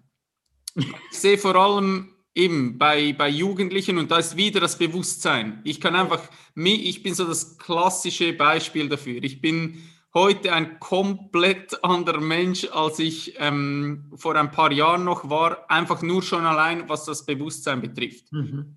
Und ich sehe halt vor allem, was Social Media betrifft, wie unbewusst diese Plattformen teilweise genutzt werden, wo wir uns schon fast daran versklaven. Und du hast das Vergleichen angesprochen, wo du selten diese Plattform besuchst, sie verlässt und danach ein besseres Gefühl hast. Mhm. Weil du halt, du gehst da drauf und du hast das Gefühl, scheiße irgendwie, es geht allen irgendwie gut, alle sind happy und ich sitze hier, ich schaue mir das Zeug an und eigentlich, mir geht es richtig beschissen. So. Stimmt. Ist auch vergleichen. Ne? Ja, definitiv, ja. ja. Also ich, bei mir, ich habe gleich bei der Einleitung, weil du beschreibst es ein bisschen wie ein Krebsgeschwür und ich merke, ich war dort und habe das für mich einen, einen, Schritt weitergebracht, indem ich gemerkt habe ähm, oder mir angewöhnt habe, die Frage zu stellen, wo ist die Chance? Mhm. In dem Unterricht bei diesen kleinen Kindern, erste Klasse Hauptschule, war ja das Thema. Ne? Wie viele von euch haben schon einen Instagram-Account? Wer von euch posierten für den Selfie? Oder wer zeigt sich, wie er wirklich ist? Wer zieht sich extra was anderes an für die Fotos? Wer schminkt sich vielleicht schon? Erste Klasse Hauptschule. Die halben Hände waren oben. Also du merkst, es kommt ganz, ganz früh in einer Zeit, wo ich auch das Gefühl hätte, mir wäre lieber, das ist nicht so, weil die sehr jung sind und sehr offen sind für den ganzen Einfluss. Und das natürlich wenn ich mir denke, dass diese Influencer, entschuldige den Ausdruck, mit Arsch und Titten diese Kinder prägen oder influenzen, dann wird es mir übel. Weil die Kinder sind auf der Suche nach Vorbilder. Offensichtlich sind die zu Hause und die in der Schule keine mehr. Deswegen suchen sie sich neue. So, jetzt in der Feststellung steckt schon die Lösung. Und deswegen mag ich diese Frage, was ist denn, was diesen Kindern im Außen, in der Realität fehlt, dass sie sich in diesen imaginären Raum flüchten. Liebe. Und das ist etwas super Wertvolles zu wissen. Du sagst es schon richtig, das Anliegen Liebe ist überall in unserem gesamten Tun und Leben. Deswegen hast du auch Likes, deswegen gibt es Herzchen. Und die Menschen, die das, äh, die irgendwas posten, die sind ja nicht wirklich auf der Suche nach, ich will dir was geben, sondern die sind nur auf der Suche, was gibst du mir dafür, dass ich das hier gepostet habe? Und sie messen das sogar für Graduierung. Sie machen ja dort Bewertungen. Sie sagen, wie sehr lieben die Menschen mich anhand dieser Likes und Followers und Abonnenten und so weiter. Und das ist tatsächlich etwas, da ist eine Gefahr, da ist eine Falle drinnen, nämlich die Falle, dass wir dieses imaginäre geliebt werden gleichsetzen mit dem real geliebt werden. Nur wieder, wo kein Mangel wäre an Liebe in Realität, wäre kein Bedarf, in einen imaginären Raum zu flüchten. So die, die immer schimpfen auf Handy und Social Media, da frage ich mich immer, was lebt ihr denn diesen Kindern vor, das so unattraktiv ist, dass das, was sie in dem gefakten Raum kriegen, so viel attraktiver ist? Und ich glaube, das ist eine coole Fragestellung, weil die beginnt bei uns. Die macht nicht irgendwas muss man verbieten, sondern die Frage ist, wie kriege ich sie ganz eigenständig da raus? Was muss ich liefern oder was kann ich mir selber erschaffen, dass diesen Kindern wieder die Lust auf reales Leben quasi größer macht? Und das mag ich als Herausforderung, weil ich bin selber, ich nütze die Social Medias stark und ich habe es auch immer wieder verändert. Ne? Ich habe es schon wesentlich mehr benutzt. Ich habe auch wesentlich mehr Stunden drinnen verbracht und auch sowas, wie du es vorher angesprochen hast, erlebt, nämlich eine Lehre. Etwas, was sich leer ange... Es hat mich nicht erfüllt. Es hat mich nur beschäftigt. Und da habe ich dann reagiert, weil ich ein bewusster Mensch bin, habe ich mir bewusst gemacht, das ist ja nicht, was ich will. Also habe ich es reduziert. Ne? Ich habe jetzt so unlängst drei Like-Seiten gelöscht mit 15.000 Follower. Und da haben alle gesagt, spinnst du, das kannst du nicht machen, denn tu halt nichts. Also quasi nützt die Community, aber gib ihnen nichts mehr. Ne? Und gedacht, na, dafür habe ich es nie gemacht, sondern was ich mir überlegt habe, ist, habe einen Ort, wo die Menschen sich treffen. Und in meiner Welt, und das war eben der Irrglaube daran, geht das im gegenseitigen Was kann ich für dich tun Modus. Sprich, jeder tut für jeden etwas. Und das hat auf meinen Like-Seiten nicht so stattgefunden. Die Menschen haben alles abgezogen, was ich ihnen gegeben habe, und von denen ist nichts zurückgekommen. Und ich rede jetzt nicht von Likes. Likes und Comments waren genug drauf. Das ist für mich nicht, ich meine real. Real die Frage zu stellen, was kann ich für dich tun? ist für mich eine elementare Form von, ob ich mich mit dir weiterhin umgebe oder nicht. Und das hat dort nicht stattgefunden. Deswegen tschüss und weg damit. Ne? Und ich habe so, habe noch genug, ich mache sehr viel auf Instagram. Mir gefällt Instagram als solches besser, weil da wird nicht so viel gelabert. Und es ist ein sehr visueller Kanal, deswegen gefällt er mir auch gut. Und eben, wir dürfen auch dort äh, eventuell sogar die Chance nützen, denn wenn du heute die, die Youngsters erreichen willst, dann machst du das ja nicht mehr üblicherweise, dass du in die Schule gehst, so wie ich, und mit dem Direktor vorher noch wochenlang diskutierst, dass du das auch darfst, sondern du gehst auf Social Media und zack, hast du sie. Das ist eine Chance, dass wir sagen, wir können sie ja erreichen. Wir wissen nur nicht, mit welchem Inhalt, weil wir eigentlich deren Sprache nicht sprechen. Aber das zu lernen ist eine geile Idee, ne? dass ich sage, wie kann ich den Kinder begeistern? Für sich selbst und für das Leben. Das, was sie schon gut können, ist nämlich träumen die träumen viel besser, wie wir das tun. Ne? Die erlauben sich alles im Traum. Da sind ihre Welten riesig. Da können wir viel lernen davon. Ja. Du hast gesagt, dass die Begeisterung halt irgendwie im Außen wieder größer werden muss. Und ich sehe das genauso wie du. Also ich sehe diese Tools als unfassbare Chance. Ich würde mir von einzelnen solchen Influencer, wie du gesagt hast, wünschen, dass ihnen noch mehr bewusst wird, was für einen Einfluss sie haben. Ja. Ähm, ich sage das auch immer bei Fußballtrainern, wo ich sage, hey, da müsstest du bei einer Pressekonferenz, bei, einer, beim Champions League-Spiel irgendwie mal zwei, drei Sätze fallen lassen und du erreichst einfach ein Millionenpublikum, wo du vielleicht irgendwie bei jemandem dieses Gerüst ein bisschen in, ins Wanken bringst. Für mich ist es immer schwierig, mich in diese Situation zu begeben, wie das für die heutigen Kids ist. Weil ich habe das Privileg, für mich ist es ein Privileg, dass ich ins Internet hineingeboren wurde. Mhm. Also ich kannte die Zeit ohne Internet und ich habe mittlerweile, ja, ist Internet mein täglicher, ja, mein tägliches Instrument. Mhm. Und ich habe immer eine Situation im Kopf, als wir früher mit meinem, wo ich mit meinem Vater draußen spazieren ging, sagte er teilweise, schau dir mal diesen Baum an. Mhm. Ich dachte einfach so, was zum Teufel willst du von mir? Das ist einfach so ein Scheißbaum. Was mhm. soll das sein?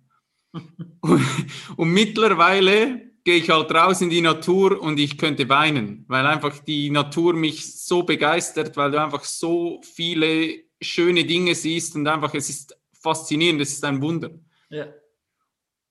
Und wenn du jetzt aber nie diesen Bezug hattest, also wenn du wirklich in diese Welt hineingeboren wirst, dass es nur noch diese Welt gibt. Und was mir so ein bisschen, deshalb habe ich gesagt, macht es mir so ein bisschen Angst. Vor allem, wenn ich mir vorstelle, dass du bald irgendwie, keine Ahnung, eine Brille aufziehen kannst und diese Brille gibt dir halt eine Welt, die noch in Anführungs- und Schlusszeichen perfekter ist als die tatsächliche Realität. Also das heißt, ich setze mich hin und ich habe einen Sonnenuntergang und irgendwie, ich sage immer so, die Temperatur ist nicht so perfekt.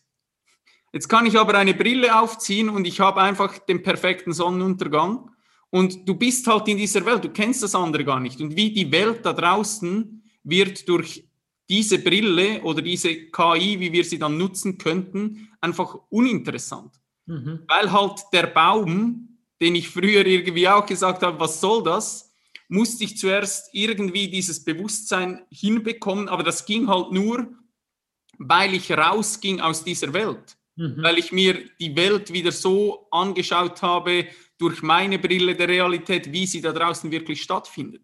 Mhm. Und das ist eine Gefahr, wo ich mich öfters frage, wie kriegst du überhaupt diese Begeisterung im Außen wieder hin? Mhm. Du hast das Träumen angesprochen. Was ich bemerke, zum Beispiel, das Lustige ist, mein Bruder ist auch Lehrer und er kann sich halt mit dem Schulsystem 0,0 identifizieren und der ist halt der Rebell in diesem, in diesem Schulhaus und der ist ständig in Konflikt mit den anderen Lehrern. Ja. Aber er sagt mir auch, schau, was mich einfach zutiefst traurig macht, ist, wenn ich diese Leute frage, was sind eure Träume, was habt ihr für Ziele? Die mhm. haben einfach nichts. Die denken an, nicht mal am Morgen. Die mhm. sind einfach da und denken, scheiß drauf. Ich habe sowieso irgendwie, der, der Schlüssel für die Gesellschaft, den bekomme ich eh nicht. Also er unterrichtet auch noch eine Klasse mit extrem schwer erziehbaren Kindern. Er hat das extrem gut mit denen, aber die haben halt wie abgeschlossen. Mhm. Und was denkst du, was muss oder was muss stattfinden, vor allem bei Menschen, die das gleich sehen wie wir? Was mhm. müssen wir vorleben? Was müssen wir draußen kreieren? Was müssen wir machen, dass die Leute, diese kleinen Menschen überhaupt wieder sagen, hey, da draußen ist eine Begeisterung. Ich bin bereit, einmal dieses Handy wegzulegen und ich bereit, wieder mal die Schuhe äh, anzuziehen und wieder mal rauszugehen und, und auf einen Baum zu klettern oder weiß ich was. Ja, also klar ist, das ist, die, diese, das ist so die Frage nach dem Sinn des Lebens. Also es ist eine richtig große Frage. Und eigentlich sprechen wir schon die, die, die gesamte Unterhaltung lang über dasselbe. Oder wenn du, wenn du, ist ja logisch, wenn du die Kinder so ansprichst, wie sie dein Bruder erlebt, dann ist es ja der Ist-Stand. Also das ist einfach mal so eine Aufnahme von, wie ist denn jetzt? Und jetzt ist es so. Die sind völlig ohne Träume und nicht begeistert. Und ich pauschaliere ungern, weil da gibt es sicher einige, die das schon noch haben und manche halt eben nicht.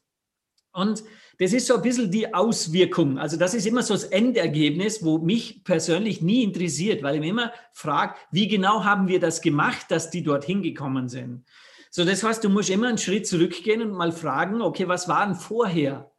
Und wenn du dich an deine Kindheit erinnerst und ich mich an meine Kindheit erinnern, dann man völlig zwei unterschiedliche Welten. Meine ist völlig anders wie deine. Und so ist es auch völlig anders von denen, die jetzt ihre Kindheit verbringen oder die, die dein Bruder in der Schule hat.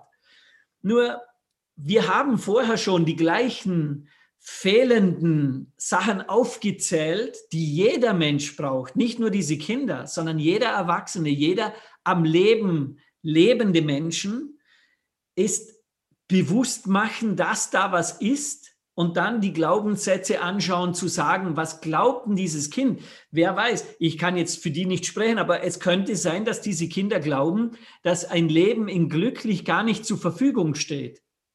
Weißt du, im Sinne von, das darf man gar nicht. So wie wir früher, wir durften ja nicht sagen, wenn wir reich waren. Wir waren es jetzt nicht, aber man hat immer so die Bescheidenheit, wenn es dir gut geht, schweige. Wenn es dir schlecht geht, rede darüber. weil alle reden mit dir, allen soll es ja schlecht gehen. Was um Gottes Willen ist das für eine Scheiße? Und das ist, was wir stark gespürt haben. Das hat man früher noch unter dem Deckmantel Bescheidenheit den Kindern beigebracht. Ne? Sei bescheiden, zurückhaltend, erzähl ja nicht, wenn es dir gut geht, aber schon gar nicht, wenn es dir super gut geht. So, das dürfen wir ja auch erstmal lernen, so nach dem Motto, ich erlaube mir jetzt, dass es mir gut gehen darf.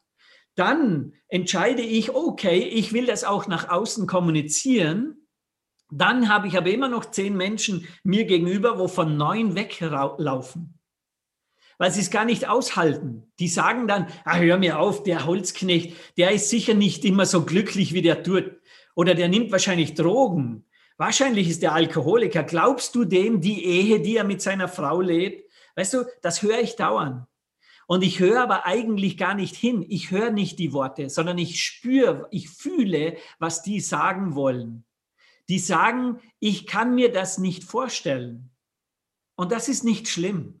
Vorstellen kann ich mir nämlich fast nur das, was ich schon erlebt habe. Und da kommt jetzt die Brücke zum Träumen. Wenn ich träumen kann, kann ich mir was vorstellen, das ich noch nicht habe. Und erst dadurch ist es für mich in irgendeiner Form erreichbar. Also was ich muss sozusagen, und das ist für die Kinder dasselbe wie für alle Erwachsenen, ich muss anfangen zu träumen. Denn alles andere ist das, was ich schon erlebt habe, neu aufgewärmt, vielleicht le leicht abgeändert. Das ist der Killer von Veränderung. Und klar, du weißt auch, wenn ich sage träumen, das ist ja auch nicht gut belegt in unserer Sprache. Na, was bist denn du für ein Träumer? Träumst du schon wieder? Weißt du, das hören wir schon als Kinder. Und wenn, solange das so bleibt, wird auch das Ergebnis so bleiben. Und ich gebe dir recht, die kind, Kinder jetzt, und da werden mir alle Lehrer beipflichten, die Kinder jetzt sind stärker betroffen. Die sind wirklich Lehrer, die sind teilweise kaputter, wie wir das waren. Und da hat Social Media ganz klar eine Rolle dabei. Nur schau, scheißegal, was vorher war. Weißt du, scheißegal, was jetzt ist. Die Frage ist doch immer dieselbe. Was können wir jetzt tun? Und ich sage dir ganz ehrlich, ich hatte bei meinem letzten Vortrag in Vorarlberg zum Thema innere Schönheit, ein Freund von mir hat seine zwei Töchter mitgebracht. Ich hoffe, ich sage jetzt nichts Falsches. Ich glaube, sie sind äh, 16 und 14 oder 16 und 13. Also relativ junge Mädchen. Und er hat sie bewusst mitgebracht, weil die bewusst schon ein Thema haben mit Schönheit und mit Essen. Die haben beide eine Auffälligkeit, was ihr Essverhalten angeht. Und ich habe mir in diesem Vortrag ganz bewusst für diese zwei Mädchen gewisse Sachen einfallen lassen, die ich ganz bewusst in diesem Vortrag gesagt habe, damit sie ganz klar sich persönlich auch angesprochen fühlen. Und das mache ich nicht, indem ich sage, du mit Name und jetzt, weil das machen sie in der Schule, das funktioniert nicht, das wissen wir schon lange, sondern ich habe was gesagt, wo ich im Ich gesprochen habe. Mir ist es früher so gegangen, ich habe dann dieses und jenes gemacht, meine Eltern haben bei mir das und jenes geprägt. Ich habe dann verstanden, dass das gar nicht für mich war, sondern von ihnen gekommen ist. Und das hat denen sozusagen eine versteckte Anleitung gegeben, zumindest einmal zu überprüfen, ob das bei Ihnen auch sein kann. Und der Rest, und da glaube ich mir, Glenn, jetzt gerade ist eine perfekte Zeit dafür, denn wir sind sehr stark vom Materialismus weggerutscht durch diese Pandemie. Wir haben dieses, den Klaps auf den Arsch ne, bekommen zu sagen, horch mal, alles, was du vorher gedacht hast an Macht oder Habgier oder so, ist jetzt ein Scheißwert. Das hat nicht funktioniert. Deine Riesenfirma ist jetzt leer, die Leute sind zu Hause. So wem willst du jetzt noch auf den Arsch gehen mit deiner dominanten, herrscherischen Art? Und diese Menschen, die müssen jetzt ganz stark nachdenken und die merken auch dieses Shit, da ist nichts mehr. Das sind dann teilweise auch die, die zu mir gekommen sind und gesagt haben, sie brauchen Schutz. Weil sie auf einmal Angst bekommen haben, dass ihre Macht dieses Eierwackeln, wie ein Ochse das macht, auf einmal keine Sau mehr interessiert. Und jetzt ist dadurch die Chance entstanden, weil du musst mal jetzt, wenn ich in die Natur gehe, hier in Wien Umgebung, dann sind da zehnmal so viele Menschen. Zehnmal so viel.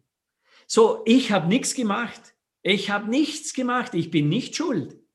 Sondern das ist von selber gekommen. Die Pandemie hat denen was genommen und automatisch, weil der Mensch es immer besser haben will, hat er sich umgeschaut und hat gesagt, was könnte ich jetzt tun? Viele sicher unter dem Aspekt, gesund zu bleiben. Völlig wurscht, scheißegal. Hauptsache, sie machen das. Die Dinge lassen sich schnell verändern. Deswegen, ich bin immer voller Hoffnung und ich bin auch immer motiviert, mir auch neue Dinge zu überlegen. Wie könnte ich es denn noch machen? Ich habe jetzt letzthin, ich habe einen Online-Vortrag gemacht für ein Event ohne Namen. So heißt der Event. Und äh, das war auch das Thema innere Schönheit, jetzt gerade am vierten Advent, 20. Dezember. Und da hat eine Freundin zu mir danach gesagt, du, ich habe mir den angehört und war dabei im Wald. Zack, neue Idee in meinem Kopf. Ich mache während der Pandemie und dem Lockdown einen Vortrag im Wald. So, liebe Teilnehmer, das ist kostenlos. Ihr dürft da hinkommen. Ihr sucht euch Corona-konform im Abstand von mindestens einem Meter einen Baum und an den lehnt ihr euch, währenddessen ich zu euch spreche. Zack, neue Idee. Habe ich noch nie gemacht und ist sicher super. Du berührst mich zu tief, ey. Das ist so geil. Was für ein geiler Typ, ey. Danke. Unter Männern ist das noch geiler. So geil, ey. Feier ich so. Ähm, Christian, wie wichtig sind deiner Meinung nach Werte und dass man sich seinen eigenen Werten bewusst ist? Und was ich an diese Frage anhängen würde, ist, wie wichtig ist es, dass man seiner eigenen Würde bewusst wird? beide Male super wichtig. Also mit Werte, da wäre ich vielleicht ein bisschen vorsichtiger mit dem Wort und wieder sind wir in der Belegung, ne, wie das auch immer belegt ist, weil Werte ist sehr viel von Wert bei mir jetzt. Also mit wie viel bist du wert gemessen an deinem Bankkonto, das würde ich nicht empfehlen. Werte hingegen, wie es mein Vater gelebt hat, im Sinne von ein Handschlag ist ein Vertrag, der mehr wert ist wie einer, der unterschrieben ist, das finde ich ein geiler Wert.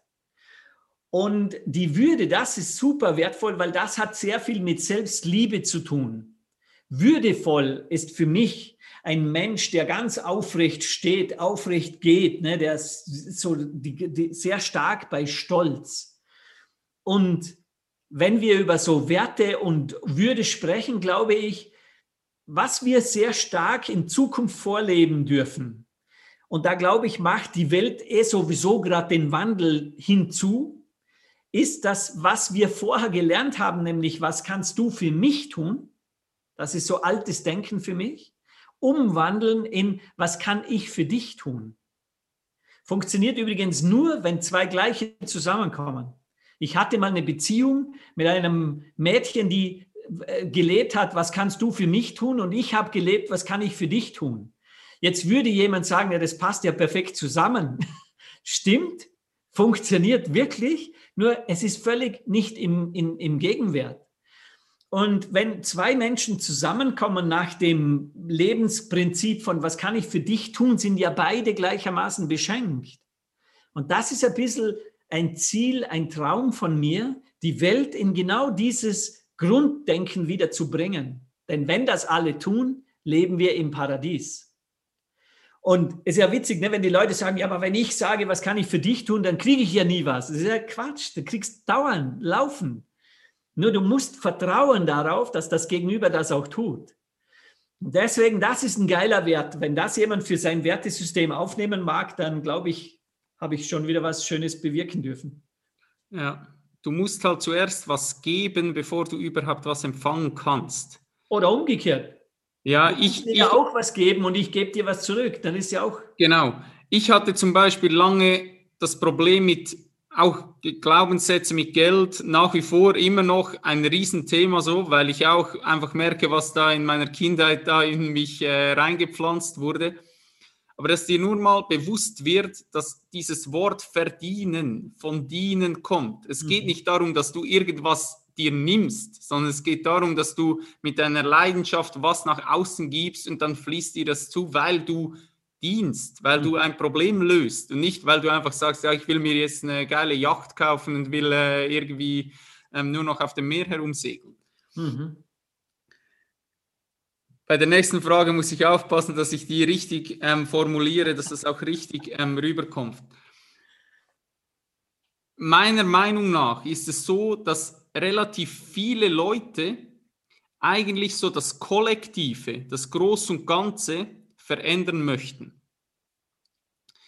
Was ich aber bemerke oder das Gefühl habe, ist, dass wenn die einen gewissen Wohlstand oder ein gewisses Standing erreicht haben, dann klinken die sich eigentlich aus und arbeiten nicht mehr am Großen und Ganzen. Mhm. Und meine Frage ist, wie bekommen wir so genügend Lichtkrieger hin, welche wirklich durchziehen und das Gärtchendenken, sage ich so, über Bord werfen? Und was müssen diese Menschen leben und kreieren, damit eine tatsächliche Veränderung stattfinden kann? Also, dass es nicht mehr um Glenn geht, der einfach in einer coolen Hütte lebt, der draußen die Anerkennung hat und ab und zu ein Autogramm schreibt, mhm. sondern das Groß und Ganze, mhm. wirklich das Groß zu dienen. Mhm. Hier beim Großen und Ganzen gibt es, glaube ich, kein besseres Wort dafür, als dem Großen und Ganzen zu dienen. Mhm. Super Frage. Also wenn jemand, so wie in deiner Vorname, äh, dem großen Ganzen dient und dann, sobald er den Wohlstand hat, sich ausklingt, hat er meiner Meinung nach nicht dem großen Ganzen gedient, sondern ja. sich selber. Und ich glaube, da dürfen wir unterscheiden, denn es ist auch, und da muss man auch aufpassen, dass nicht am Wohlstand sozusagen festgemacht wird, was dann zu tun ist. Ich zum Beispiel, ich bestelle mir mein Geld beim Universum laufen und dauernd und ich erwähne jedes Mal dazu, Geld ist für mich dadurch nur die Freiheit, das tun zu können zum Wohle der Menschen, was ich am besten kann. So, das verändert alles, weil wenn ich jetzt Geld bekomme, dann ist es für mich eigentlich, also anders erwähnt vielleicht, wenn ich mich jetzt komplett verhuren müsste, um Geld zu verdienen, um die täglichen Sachen zu bezahlen, dann hätte ich keine Zeit mehr, das zu tun, wofür ich hierher auf diese Welt gekommen bin, um zum Wohle der Menschen zu arbeiten, zu agieren, zu verändern, zu begeistern. Deswegen ist für mich Geld klar der Transporteur zur Freiheit, das so laufen und dauernd tun zu können, wie ich das möchte.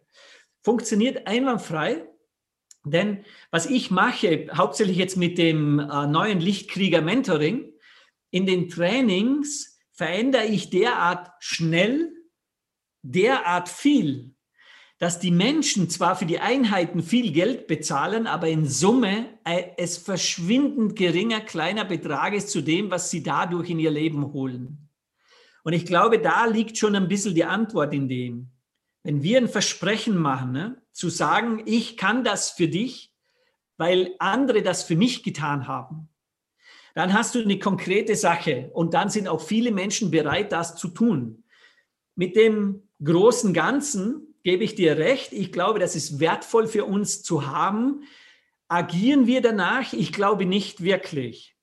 Denn meine Erfahrung ist, dass die meisten Menschen Einzeltäter sind.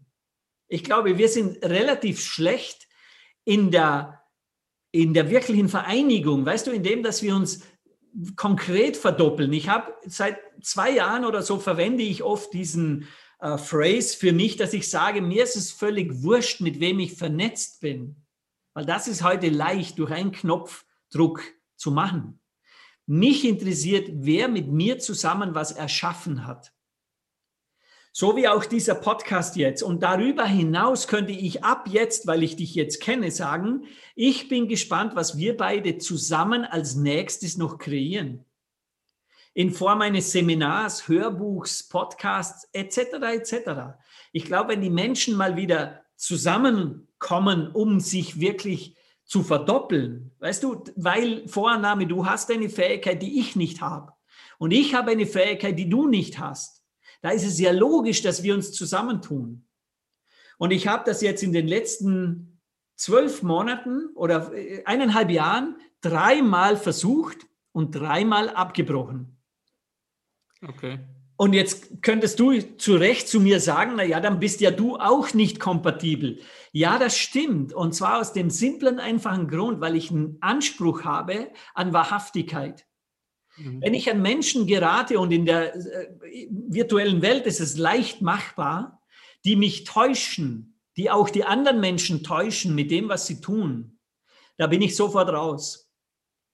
Das heißt, die predigen was anderes als das, was sie leben. Und das geht bei mir gar nicht. So, wenn ich jetzt, das wäre bei mir so eine soldatische äh, An Anspruch, ne, an den Bruder neben mir, an meinen Waffenbruder, habe ich den Anspruch, dass er alles dafür tut, dass ich am Leben bleibe. Warum? Weil ich dasselbe für ihn tue. Eine Sache, die in der Soldaterei völlig unausgesprochen immer da ist, außer es ist ein kompletter Feigling und Fehl am Platz. Aber im Grunde genommen sind diese Menschen unausgesprochen. Deswegen sind sie auch Brüder. Das ist die höchste Form von Familie. Die sind für dich da, wenn es um was geht. Und das Glück hatte ich noch nicht im, in dieser virtuellen Welt und in dieser Speaker-Welt und so. Da habe ich eher gesagt, sogar eine scheiß Meinung davon, weil ich sehe, da sind so viele Pretender und so viele, die nur leere Luft rausposaunen, um ihr Ego zu polieren und irgendwo zu sagen, wow, ich bin Speaker und so. Ehrlich, da habe ich kein Verständnis dafür. Denen würde ich am liebsten sagen, stiehl mir nicht meine Zeit. Sag was, wenn du was zu sagen hast oder halt die Fresse.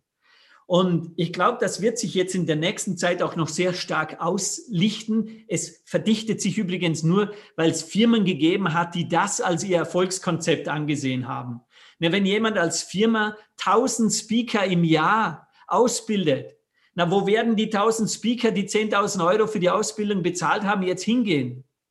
Die müssen auf die Bühne. Na, welches Thema? Na, ich weiß auch nicht. Das eine von dem hat, glaube ich, gut funktioniert. Ja, dann mache ich das auch.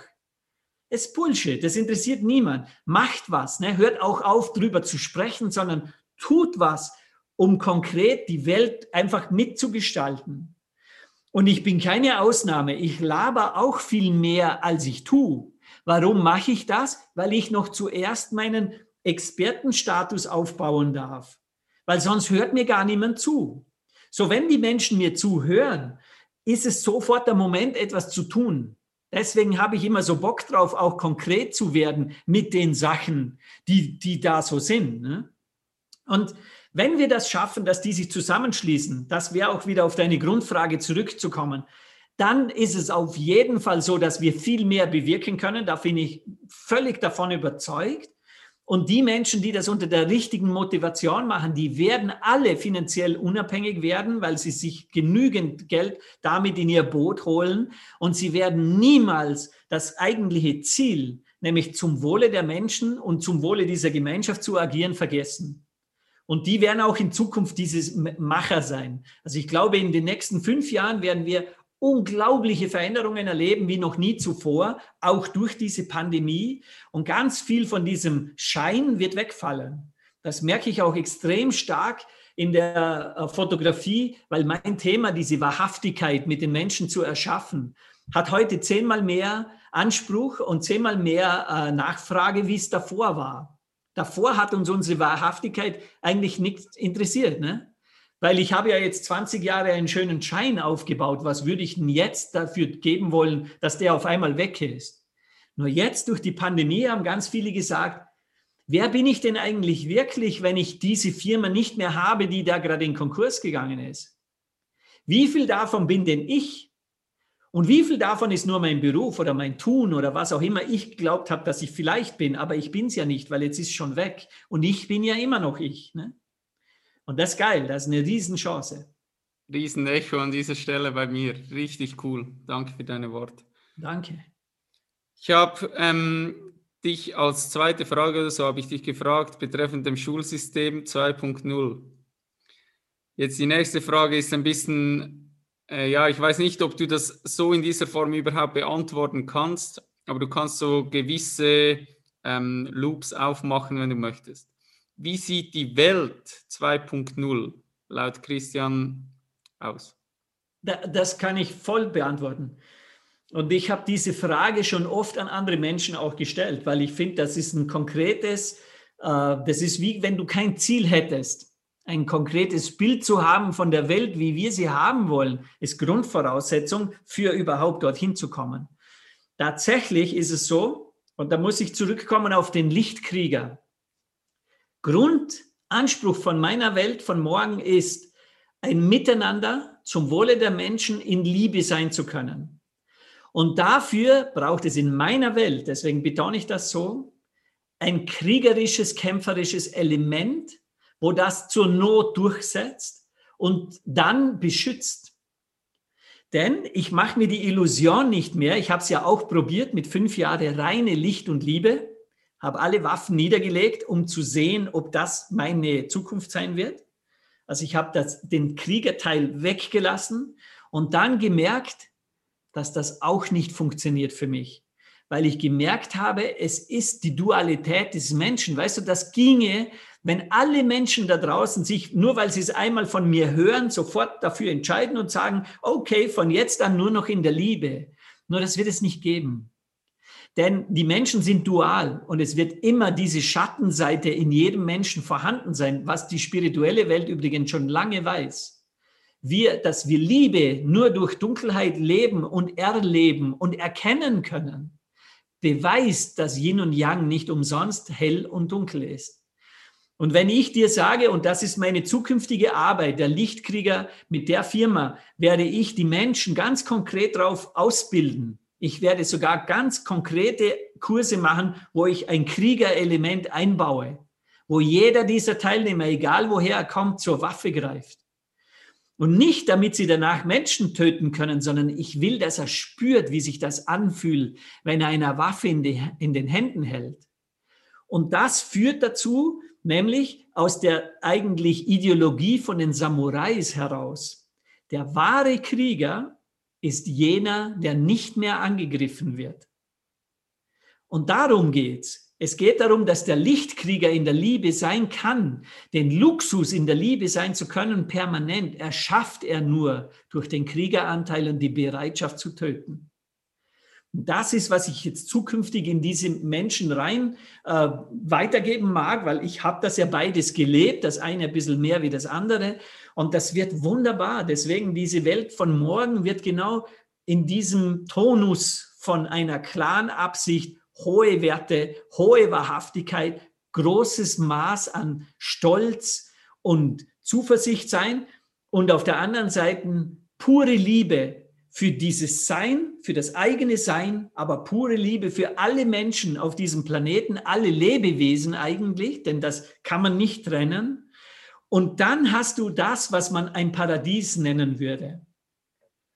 Und die, die jetzt an der Stelle denken, boah, das ist doch langweilig, gibt es da noch Hurenhäuser? Es gibt alles. Es gibt alles, wie es jetzt ist. Es ist nur bewusster wahrgenommen und bewusster eingesetzt. Es ist für jeden etwas da. Geil. So sieht's aus.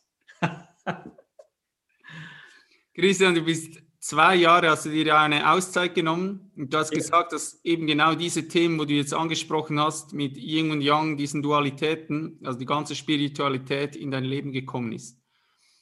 Was ist da genau passiert? Also wie ist die Spiritualität genau in dein Leben gekommen? Also ich gehe davon aus, dass du extrem viel auch in der Stille warst, weil du halt automatisch mit dir selbst beschäftigt warst, weil du halt alleine unterwegs warst zu dieser Zeit. Aber wie hast du genau diesen Zugang erschaffen? Super Frage. Die Reise ist eigentlich aus einem Burnout heraus entstanden, der offiziell kein Burnout war, weil es mich nicht interessiert hat, ob es jetzt einer ist oder nicht. Aber ich, ich habe wirklich 2007, also 2006, 2007, wo diese Reise dann stattgefunden hat, den tiefsten Tiefpunkt gefühlt erreicht gehabt und bin deswegen eher geflüchtet. Und das mit der Stille ist eine sehr spannende Sache, denn wenn es still wird, wird es zuerst mal laut. Und das war bei mir der Fall. Also diese Reise zwei Jahre lang auf zwei Quadratmetern am Land Rover mit teilweise meiner damaligen Lebensgefährtin und teilweise also mit meinem Hund, ein Schäferhund auf zwei Quadratmeter, hat ja mal so seine Eigenheit entwickelt. Und es, das super wertvolle an der Stelle war, ich habe ganz klar, Flucht war das Motiv. Ich flüchte vor meinem Leben was ziemlich bescheuert ist aus heutiger Sicht, weil wir wissen, hier geht dein Leben nämlich mit. Blöd, ne? Aber das wusste ich dazu mal nicht und ich hatte es nicht besser, weil ich es nicht besser gewusst habe, einfach mal versucht. Erste Erkenntnis war, die ersten sechs Monate von zwei Jahren habe ich nur dazu gebraucht, die Geschwindigkeit aus mir rauszubringen. Und es war für mich völlig unglaublich, dass das so lange drin sein kann.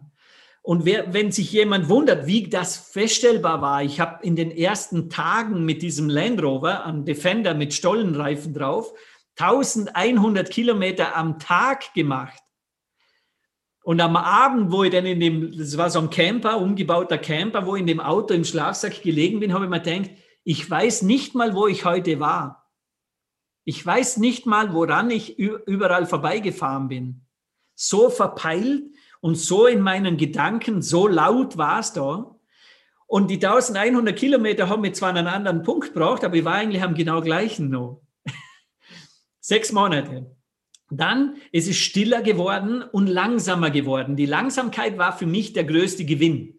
Und ich würde sagen, so nach einem Jahr hat dann etwas stattgefunden, wo für mich fast so der erste Schritt in der Richtung Veränderung war, nämlich ich konnte einer Blume beim Wachsen zuschauen.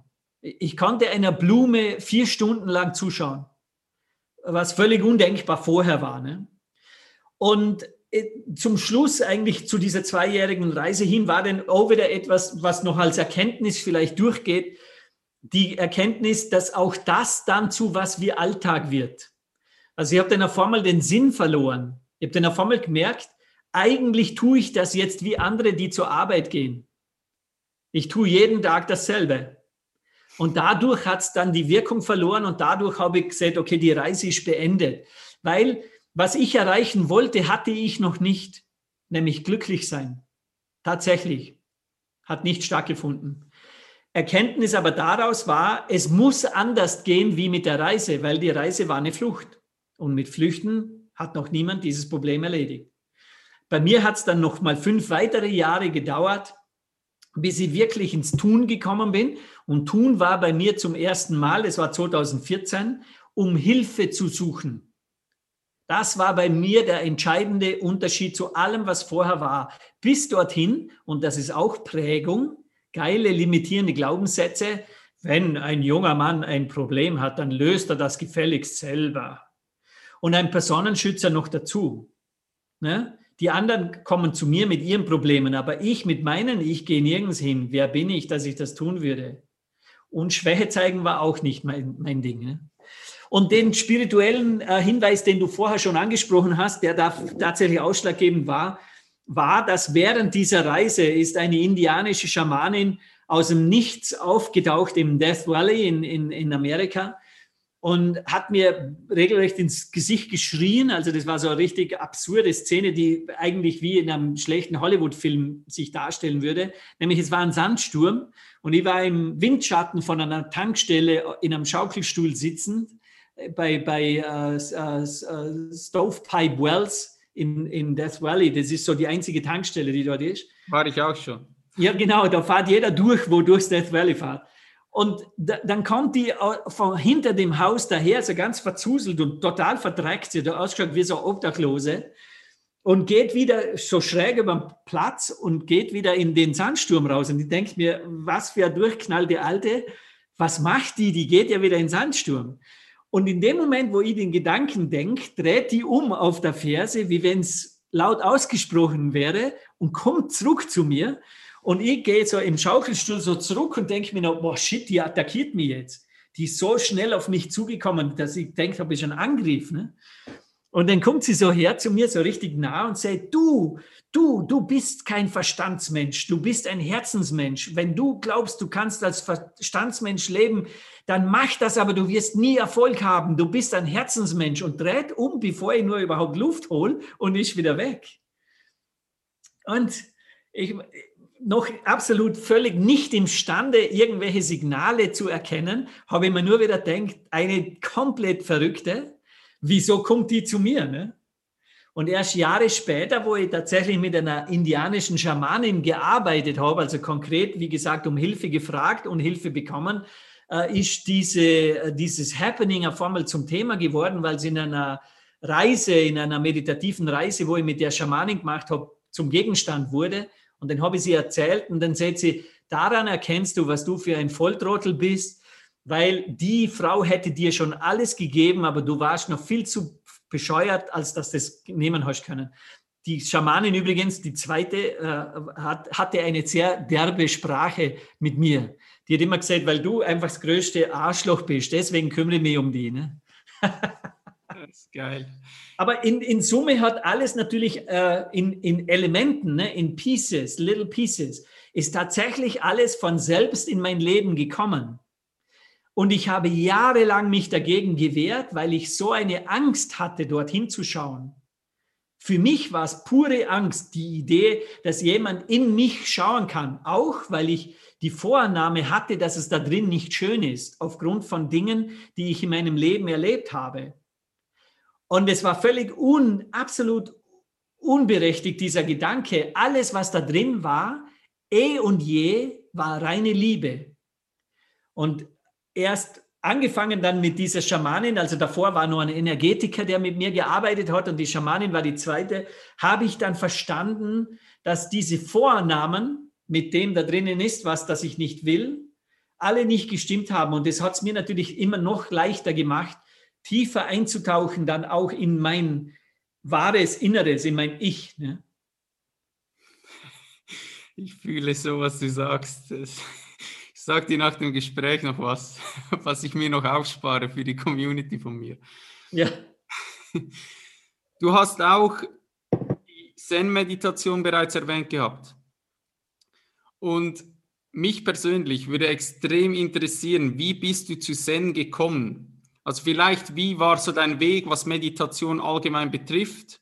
Mhm. Wie bist du zu Zen gekommen? Weil ich stehe aktuell genauso an diesem Punkt, wo ich mich extrem tief mit Zen beschäftige.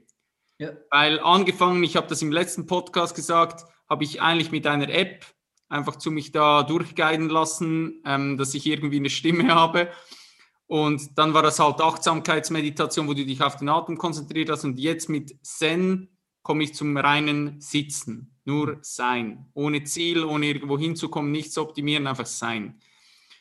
Und ich finde das, ich finde das so spannend, weil alle Gäste, die ich jetzt hatte, die letzten zwei, die sprechen von Zen-Meditation. Das ist wie, ich merke auch wieder, ich bin irgendwie da drin, ich beschäftige mich damit und automatisch kommen irgendwie Leute, die sich extrem damit beschäftigen.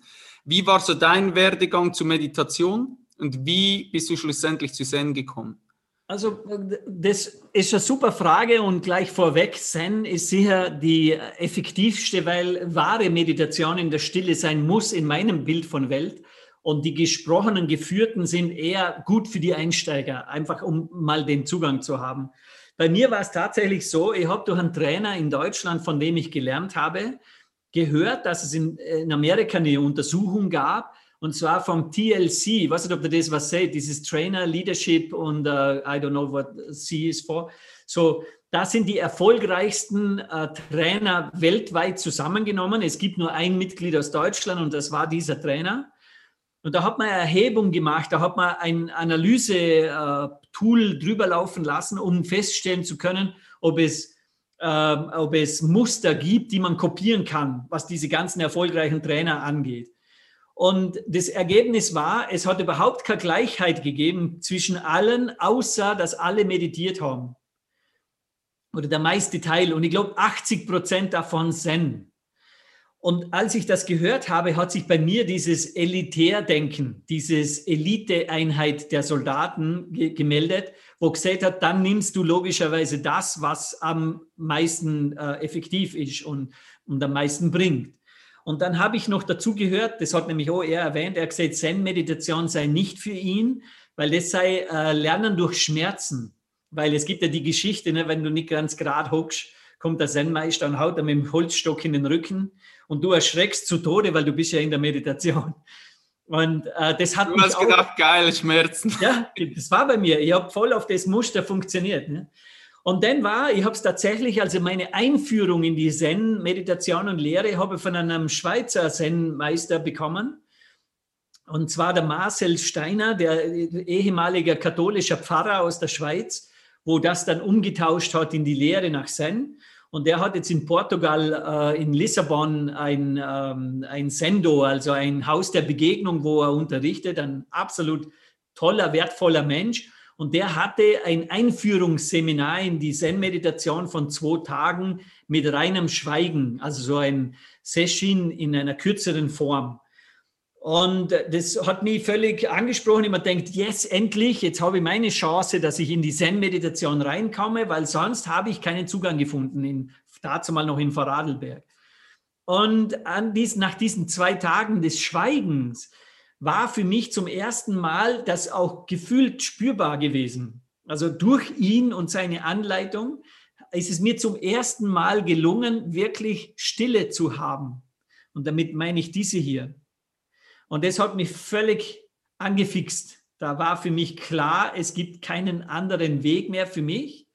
Und als ich dann hier nach Wien gekommen bin, vor drei Jahren, habe ich sofort hier in Wien Ausschau gehalten nach einem neuen Sendo und habe einen absolut wunderbaren Zen-Lehrer äh, gefunden, der für mich ein Paradebeispiel ist, nämlich er ist ein totaler Naturmensch. Also der ist nicht so in der traditionellen Schiene, die sich auch noch klamottenmäßig da irgendwo herrichten, was ich nicht bewerten mag, das darf jeder machen, wie er will, sondern er sitzt im karierten Hemd und macht zweimal im Jahr eine Skitouren- und Bergsteigerwoche, wo im völligen Schweigen stattfindet. Und ich habe das einfach auf der Webseite gesehen und gesagt, das ist genau mein Ding. Und seit zwei Jahren jetzt oder zweieinhalb Jahren bin ich jetzt dort.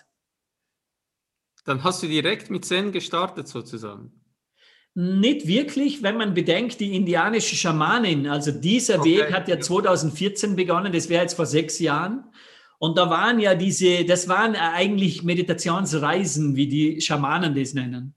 Aber im Endeffekt ist es auch Meditation. Und ich mache auch heute noch gern geführte Meditationen. Also ich will, ich will nicht das bewerten, zu sagen, das ist schlecht, sondern ich glaube, wenn die Menschen sich für Meditation entscheiden, hat es ja einen Anspruch, der Anspruch nach Heilung der Anspruch nach Ruhe, der Anspruch nach Langsamkeit, der Anspruch vielleicht nach Antworten auf Fragen, die du vielleicht gar nie gestellt hast.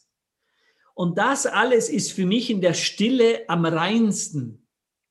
Und ich kann auch sagen, das ist ultra männlich, also auch für die Frauen. Das ist ultra mutig.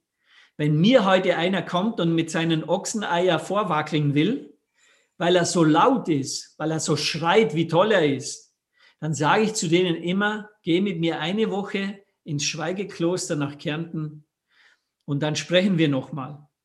Weil das auszuhalten ist am Anfang gefühlt Battle. Das ist wie Krieg. Aber danach, der Payback ist unglaublich geil. Und die geführten Meditationen mache ich oft mit meiner Frau zusammen, wenn wir in der Früh im Bett liegen, noch ein bisschen chillen wollen oder am Abend vielleicht mal. Also ich mische das schon durch. Ich habe so coole Meditationen geführte, die ich wirklich liebe, die höre ich mir immer wieder an, dieselben. Die Frage habe ich nicht geplant. Was oder wann bemerkst du, dass sich dein Ego wieder einschleicht in deine Meditationspraxis? Also, weißt du, was ich meine? Also, dass du eigentlich, ich habe das bemerkt, als es eine Routine wurde wo ich gesagt habe, irgendwie am Morgen, da muss ich meditieren. Oder als ich gemerkt habe, ich fühle mich besser, wenn ich sage, ich habe eine Stunde meditiert anstatt fünf. Und ich habe einfach dann mit genügend ja, Selbstreflexion feststellen können, eigentlich setze ich mich da hin und ich füttere einfach mein Ego. Mhm. Hast du das heute ab und zu noch oder wie schaffst du das, so diese Aufmerksamkeit in die Praxis reinzubekommen, dass du merkst, hey, ähm, also das Ego ist ja sowieso immer da und ich bin auch nicht der Meinung, dass du das groß irgendwie wegdrücken musst, sondern es geht mehr darum, dass du das ja erkennst. Mhm. Genau. Achtsamkeit ist die Antwort. Ne? Ja. Achtsam zu sein und ich glaube, das ist ein bisschen die Idee von Zen. Ähm, ich habe mal einen Zen-Lehrer gehört, wie er darüber gesprochen hat. Er gesagt, es geht nicht darum, dass du eine halbe Stunde lang, was jede Einheit ist, ne, jede Einheit ist etwa 25 Minuten lang, äh, in völliger Gedankenlosigkeit verbringen kannst, denn das kann der Mensch einfach nicht.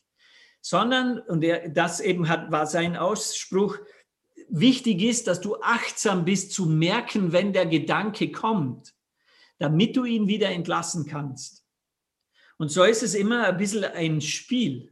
Es hat ein bisschen ein Hin und Her. Ne? Es geht, du bist achtsam und du bist völlig bei dir. Wo es mir zum Beispiel am leichtesten fällt, ist beim Atmen.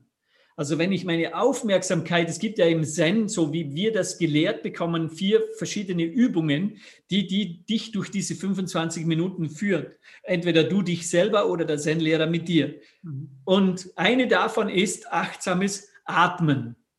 Mit Bewusstmachen, beim Einatmen atme ich das Leben ein und mit Ausatmen gebe ich das Leben sozusagen ins Außen, lebe, also erschaffe ich Leben im Außen. Beide positiv. Viele machen es mit positiv-negativ. Ne? Ausatmen ist Altes loslassen, da geht Dreck raus. In meinem mir angewöhnten geht es beides ins Positive. Und wenn ich das zehnmal schaffe, 20 Mal schaffe, ist für mich super. Wenn dann ein Gedanke übernimmt, weil er einfach zu mir kommt, dann bedanke ich mich für den Gedanken und lasse ihn einfach wieder gehen und gehe wieder zurück in diese Achtsamkeit der Atmung.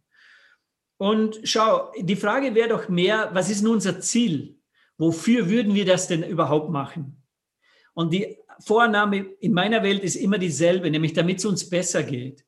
Ich habe zum Beispiel ganz oft bei der Morgenmeditation, ich sitze jeden Morgen mit meinem Zen-Lehrer zusammen, weil wir das online machen jetzt.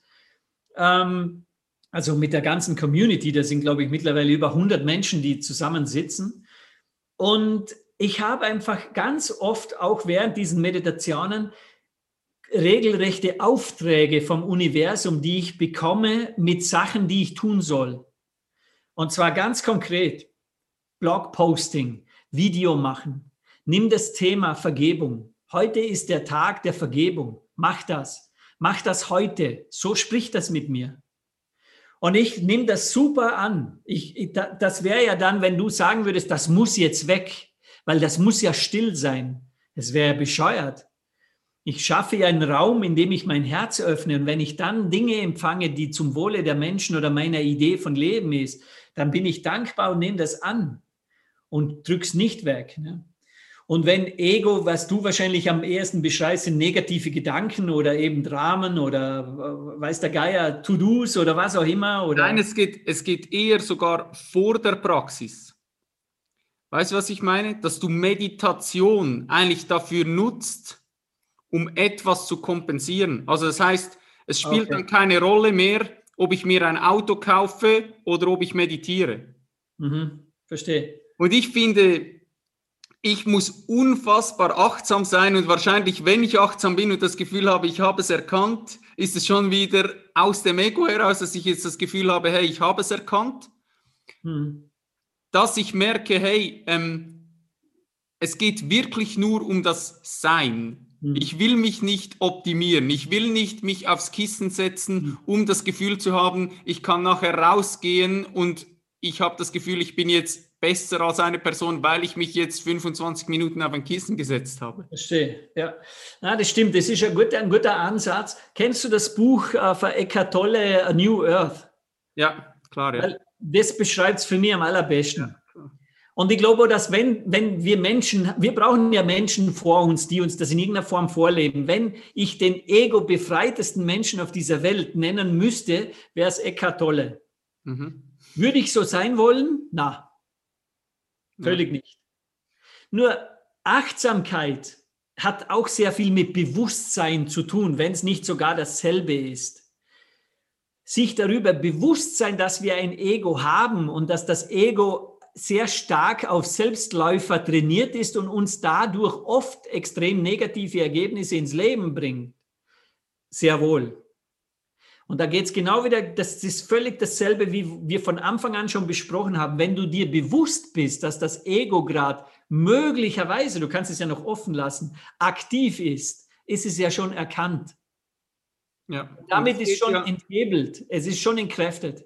Und es geht ja nur um diese Identifikation, dass du diesen Raum kreierst zwischen Völlig. dem Ego und dir selbst, oder? Also zwischen der Achtsamkeit.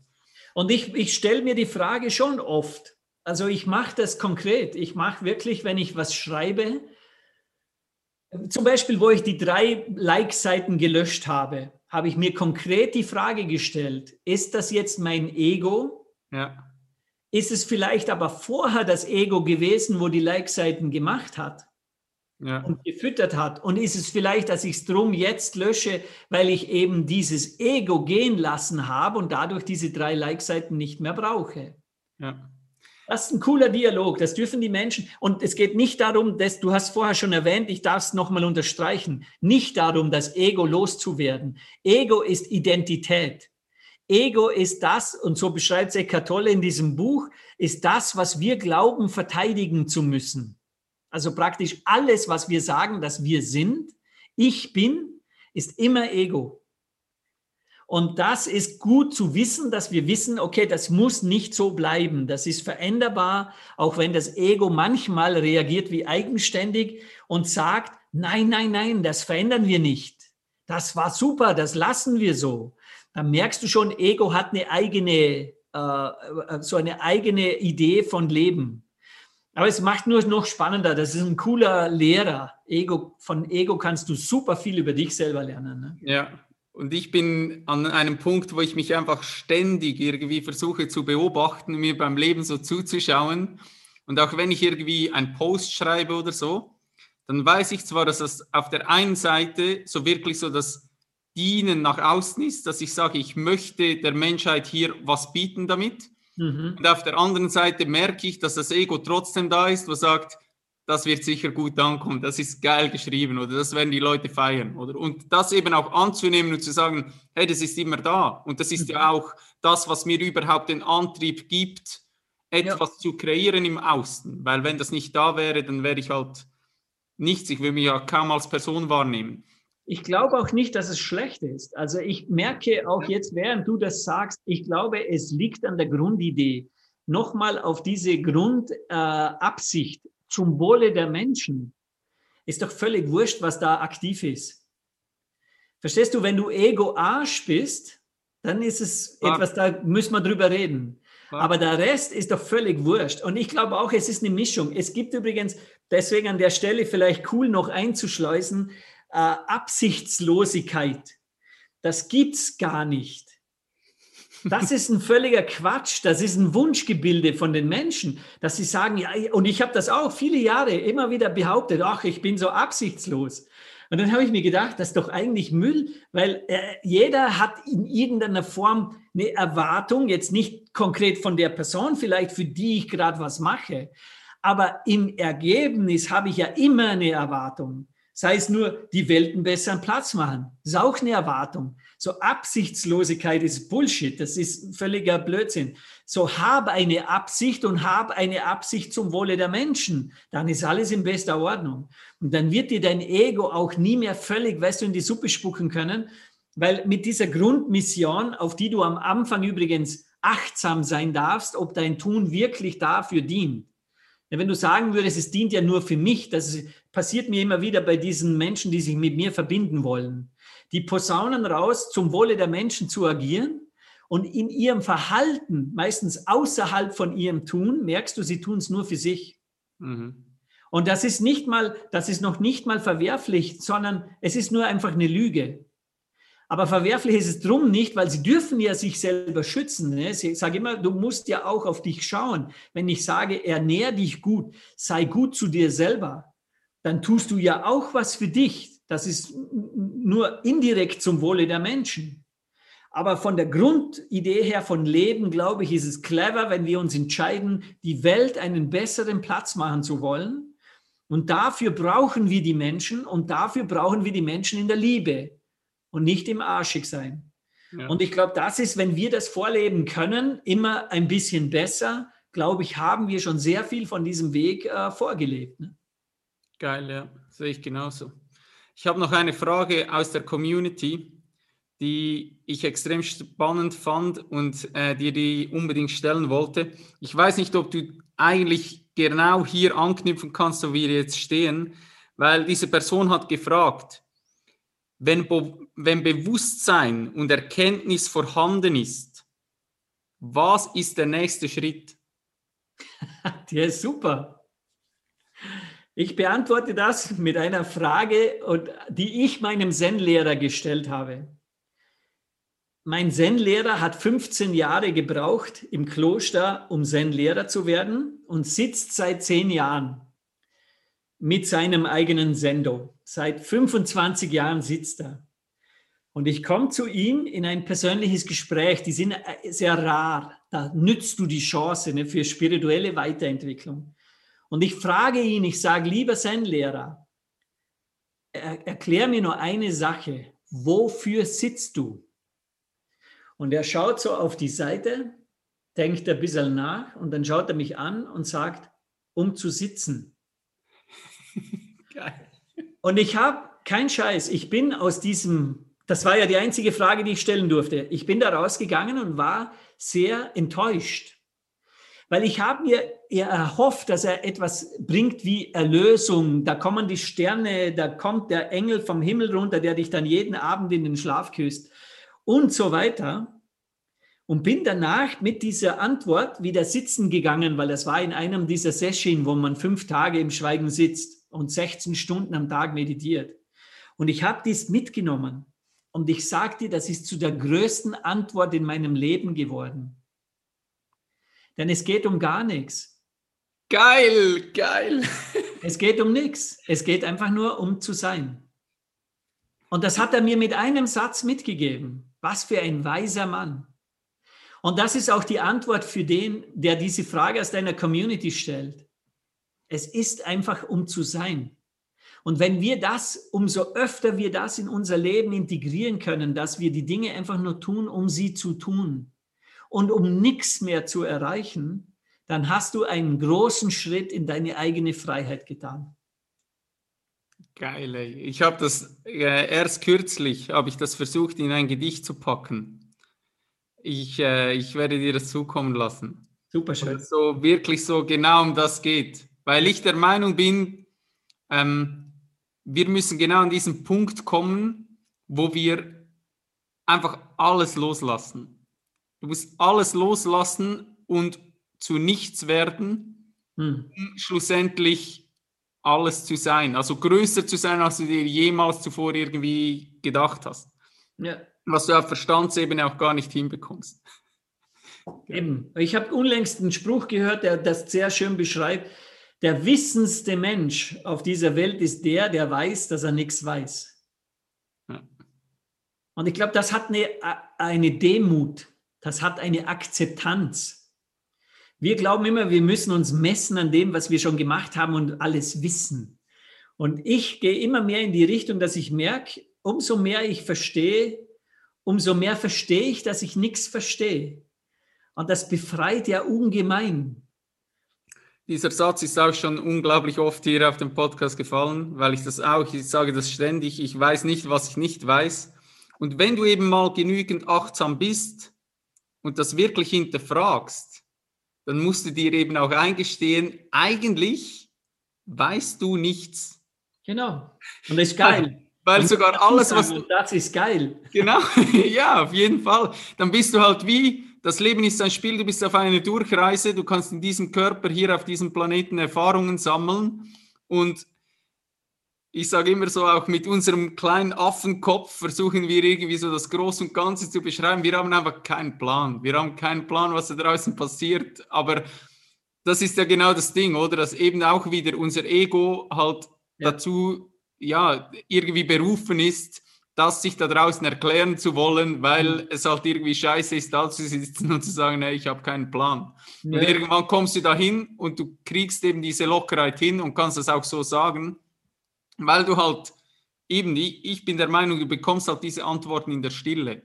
Mhm. Und wenn du dich mal hinsetzt und du merkst irgendwie, es, Herzschlag, mhm. Atmung, mhm.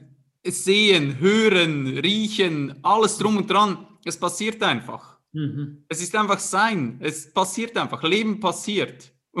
aber wir haben das Gefühl, wir müssen das irgendwie erklären. Mhm. Aber es ist halt unmöglich so. Mhm. Ja.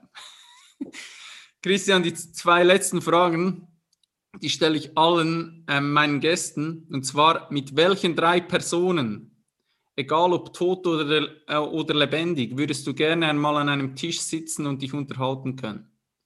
Äh, lebendig Dalai Lama weil ich den gerne fragen würde, wie hoch ist hoch? Wie hoch kann man rauf? Ja. Findest ja tausend Menschen, die dir sagen können, wie Nullpunkt sich anfühlt. Die meisten waren ja selber schon dort. Mhm. Aber wie glücklich kann glücklich sein? Wie, ja. wie weit geht es da hoch? Und weil er ein Leben lang schon meditiert, habe ich mir gedacht, der macht es. Verstorben wäre Elvis Presley. Da würde ich gerne diese musikalische, dieses musikalische Talent anzapfen, das er hat. Und dritter wäre wahrscheinlich Sadhguru. Geil, ja. Und dann eingefallen, weil der hat eine geile Sprache. Ich mag, meine, der ist ultra spirituell und sehr weise, aber er hat auch also richtige, er kann es wie ich manchmal mit Fäkalsprache erklären. Geiler Typ. Du und also, was lustig ist, du hast zwei, wo ich auch wählen würde. Ja.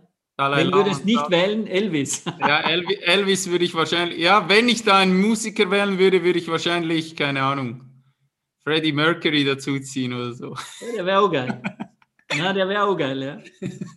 Na super, schön, ja. Ich glaube auch, die beiden Menschen faszinieren stark. Ich habe Dalai Lama bei mir auch noch auf der Fotografier, ich will ihn fotografieren Liste, weil dieses Porträtieren von Menschen, ich habe ja den Reinhold Messner schon porträtiert. Ja, genau. Und es war super spannend, weil die, diese, dieses Wissen, und jetzt sind wir wieder dort, die, die wissen, dass sie nichts wissen, da sind die wahnsinnig fortgeschritten. Und das fasziniert mich, weil ich eine rausgefunden habe, dass man weiter rein kann bei diesen Menschen. Also quasi durch ihre Augen hindurch. Ne? Früher hätte man gesagt, der Blick in die Seele. Und Dalai Lama fasziniert mich ohne Ende, weil er einfach diese Güte von diesem Menschen, trotzdem, was der alles erlebt hat, aus seinem Land rausgeschossen wurde und sein Volk seit je und je von den Chinesen unterdrückt wird und, und, und gepeinigt und gequält wird, und er hat trotzdem nichts als Liebe. Deswegen, der ist wahrscheinlich das beste Beispiel, wie man Lichtkrieger sein kann. Ich habe erst vor, äh, vor kurzem wieder sieben Jahre in Tibet angeschaut mhm. mit einer Freundin zusammen. Auch super Film. Ja. Ich muss trotzdem noch eine Frage anhängen. du hast, du sprichst immer vom Glück und so eine Erkenntnis, die ich erst vor kurzem so erlangt habe, ist, dass Glück ja eigentlich nur ein Gefühl ist. Und Glück ist einfach kurz da und es geht wieder. Ich hatte immer so danach gestrebt, dass ich das Gefühl hatte, irgendwann komme ich so an einen Punkt, dann bin ich glücklich. Und ich habe sogar schon verstanden, ich muss das nicht im Außen finden, sondern ich finde das in mir. Aber irgendwann habe ich erkannt, das Glück einfach nur kurz da ist und es verschwindet wieder. Genau wie ein anderes Gefühl, Trauer, Wut, keine Ahnung, das kommt, ist kurz da. Wenn du es nicht festhältst, unterdrückst, einfach kurz anschaust und wieder gehen lässt, sogar vielleicht mit genügend Achtsamkeit ihm begegnest, dann kannst du es ja, vor allem wenn es negativ limitierend ist, kannst du es frühzeitig erkennen und dann kannst du halt wütend, bist du wütend, ohne wütend zu werden, irgendwie so. ähm, und bei Glück ist das ja eigentlich identisch. Und ich habe bemerkt, sobald ich mich aber mit Glück identifiziere, also je stärker das Glück wird, je stärker, dass ich das Gefühl habe, wow, jetzt bin ich glücklich und nicht mehr diesen Raum kreieren kann, was, ich, was mir zum Teil besser gelingt mit negativen Emotionen. Also wenn ich merke, ah, ich werde wütend, kriege ich diese, diesen Raum hin, um zu beobachten, ah, interessant, was passiert. Aber bei positiven Emotionen lasse ich mich oft noch mitreißen, dass die Emotion mich anfängt zu leben. Und dann merke ich auch, ah, ich schaukle mich hoch und wow, ich bin so glücklich. Und in der Welt der Dualität merkst du halt, je, je höher du dich hochschaukelst, umso tiefer fällst du danach. Also eigentlich immer, wenn du merkst, ah, ich bin glücklich und du kannst dieses Glück auch ausleben, aber du hast diesen Raum dazwischen, dann kannst du Glück spüren, aber du fällst halt nicht von hier nach hier, sondern du fällst, diese Spannbreite ist relativ klein. Und wie, wie siehst du Glück? Also was ist Glück für dich? Ich finde das extrem spannend, weil ich immer, eh, immer mehr dazu komme, von Zufriedenheit zu sprechen. Weil irgendwie Glück ist für mich so der Moment, wo du dich hinsetzt und sagst, habe ich keine Probleme mehr. Und ich habe halt bemerkt, dass das nie der Fall sein wird, dass ähm, ich nehme immer das Beispiel von Geld. Jeder Mensch auf der Welt hat Geldprobleme. Schau einfach, dass deine Probleme möglichst äh, qualitativ hochwertig sind. Mhm. Und wie siehst du Glück? Also wenn ich dich fragen würde, was ist Glück? Oder dass du eben davon sprichst, glücklich zu sein. Mhm. Hat glücklich zu sein, es ist schwierig, um da den Bogen zu bekommen, ist glücklich zu sein für dich die Erkenntnis, dass eben auch unglücklich zu sein, in Anführungsschlusszeichen, zum Glücklichsein dazugehört. Also du bist eigentlich glücklich in dem Moment, wo du das Leben so annehmen kannst, wie es ist. Mhm. Also ich habe die Frage verstanden. Und ähm, also ich höre bei dir, da waren jetzt ein paar Glaubenssätze von dir drinnen, mhm. die ich nicht habe, merke denn, weil dieses äh, auf Glück folgt Unglück oder höheres Glück erfordert äh, den tieferen Fall, das ist kein Glaubenssatz, den ich mehr habe. Sondern wenn die Dualität angesprochen wird, ne, wenn wir sagen, wir leben die größte Zeit unseres Erwachsenenlebens und die meiste Zeit der Kindheit in Schmerzen, und du willst unbedingt Dualität haben, dann würde in meinem Fall sagen, 45 Jahre in Schmerzen ergibt sich bei mir als duales Wesen in 45 Jahre glücklich sein. Mhm. So, passt. Wenn das der Deal ist, dann ist er okay für mich, dann sage ich, okay, ich habe mir 45 Jahre in glücklich verdient. So, weil wenn du das anders sagst, dann ist es, läuft Gefahr, dass Menschen, die viel mehr Erfahrung haben im negativen Leben, was die Masse der Menschen noch ist, leicht in die Falle tappen zu sagen, es ist gar nicht wertvoll, glücklich sein zu wollen, weil danach folgt sowieso wieder sofort Unglück. Das heißt, es wird nicht lukrativ. Es ist quasi etwas, was eigentlich nur dazu da ist, kurz davor dir die Fresse poliert wird, gute Gefühle zu machen. Und ich bin der Meinung, es ist tatsächlich glücklich sein, für mich ist das oberste Gut. Also so nach dem Motto, wenn die Fee äh, kommen würde im Märchen und sagt, du hast nur einen Wunsch frei, würde ich genau das nehmen.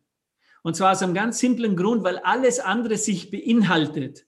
Oder Gesundheit, wo viele dann nennen, äh, Liebe, geliebt zu werden, lieben zu können, Wohlstand, äh, erfolgreich zu sein, Menschen äh, berühren zu können in deren Herzen. Das alles ist für mich in diesem Großbegriff das macht mich glücklich. Und der Umstand, dass ich sage, ich will immer noch glücklicher werden, das ist, glaube ich, ein bisschen eine Idee von einem Expeditionsmenschen, der sagt, da war ich noch nie, deswegen will ich dorthin. Denn wir haben grundsätzlich sehr wenig Erfahrung im Glücklichsein und wir können dadurch wenige Menschen darüber befragen, wie genau ist denn dort. Das war ja mein Punkt beim Dalai Lama. Und wenn ich glaube, dass man inhaltlich beschreiben würde, was genau ist glücklich, glaube ich, würden Menschen sehr unterschiedliche Sachen definieren. Und äh, mit dem Wort zufrieden habe ich es auch nicht so, weil das war das Wort meines Vaters für glücklich. Und es war aber eine bescheidenere Variante davon aus dem Zweiten Weltkrieg kommen. Also wenn mein Vater gesagt hat, ich bin zufrieden, war das für ihn der glücklichste mögliche Ausdruck. Nur das hat bei mir das nie ausgelöst. Ich sehe glücklich sein über zufrieden sein. Zufrieden sein ist für mich so okay, aber glücklich sein ist yeah. Und bei mir findet es ja hier statt, also im gefühlten Herzzentrum, im Herzchakra, wo ich sage, da spüre ich das Glücklichsein. Und ich habe, äh, glaube so Konstante, das gibt es nicht, da gebe ich dir recht. Diese, diese gefühlten Emotionen sind ja dazu da, dass sie immer wieder abgelöst werden. Und ich glaube, Achtsamkeit bewahrt dich davor, dass das Gegenlager vom glücklich, wäre jetzt in meiner Welt gar nicht unbedingt unglücklich, sondern Negativität.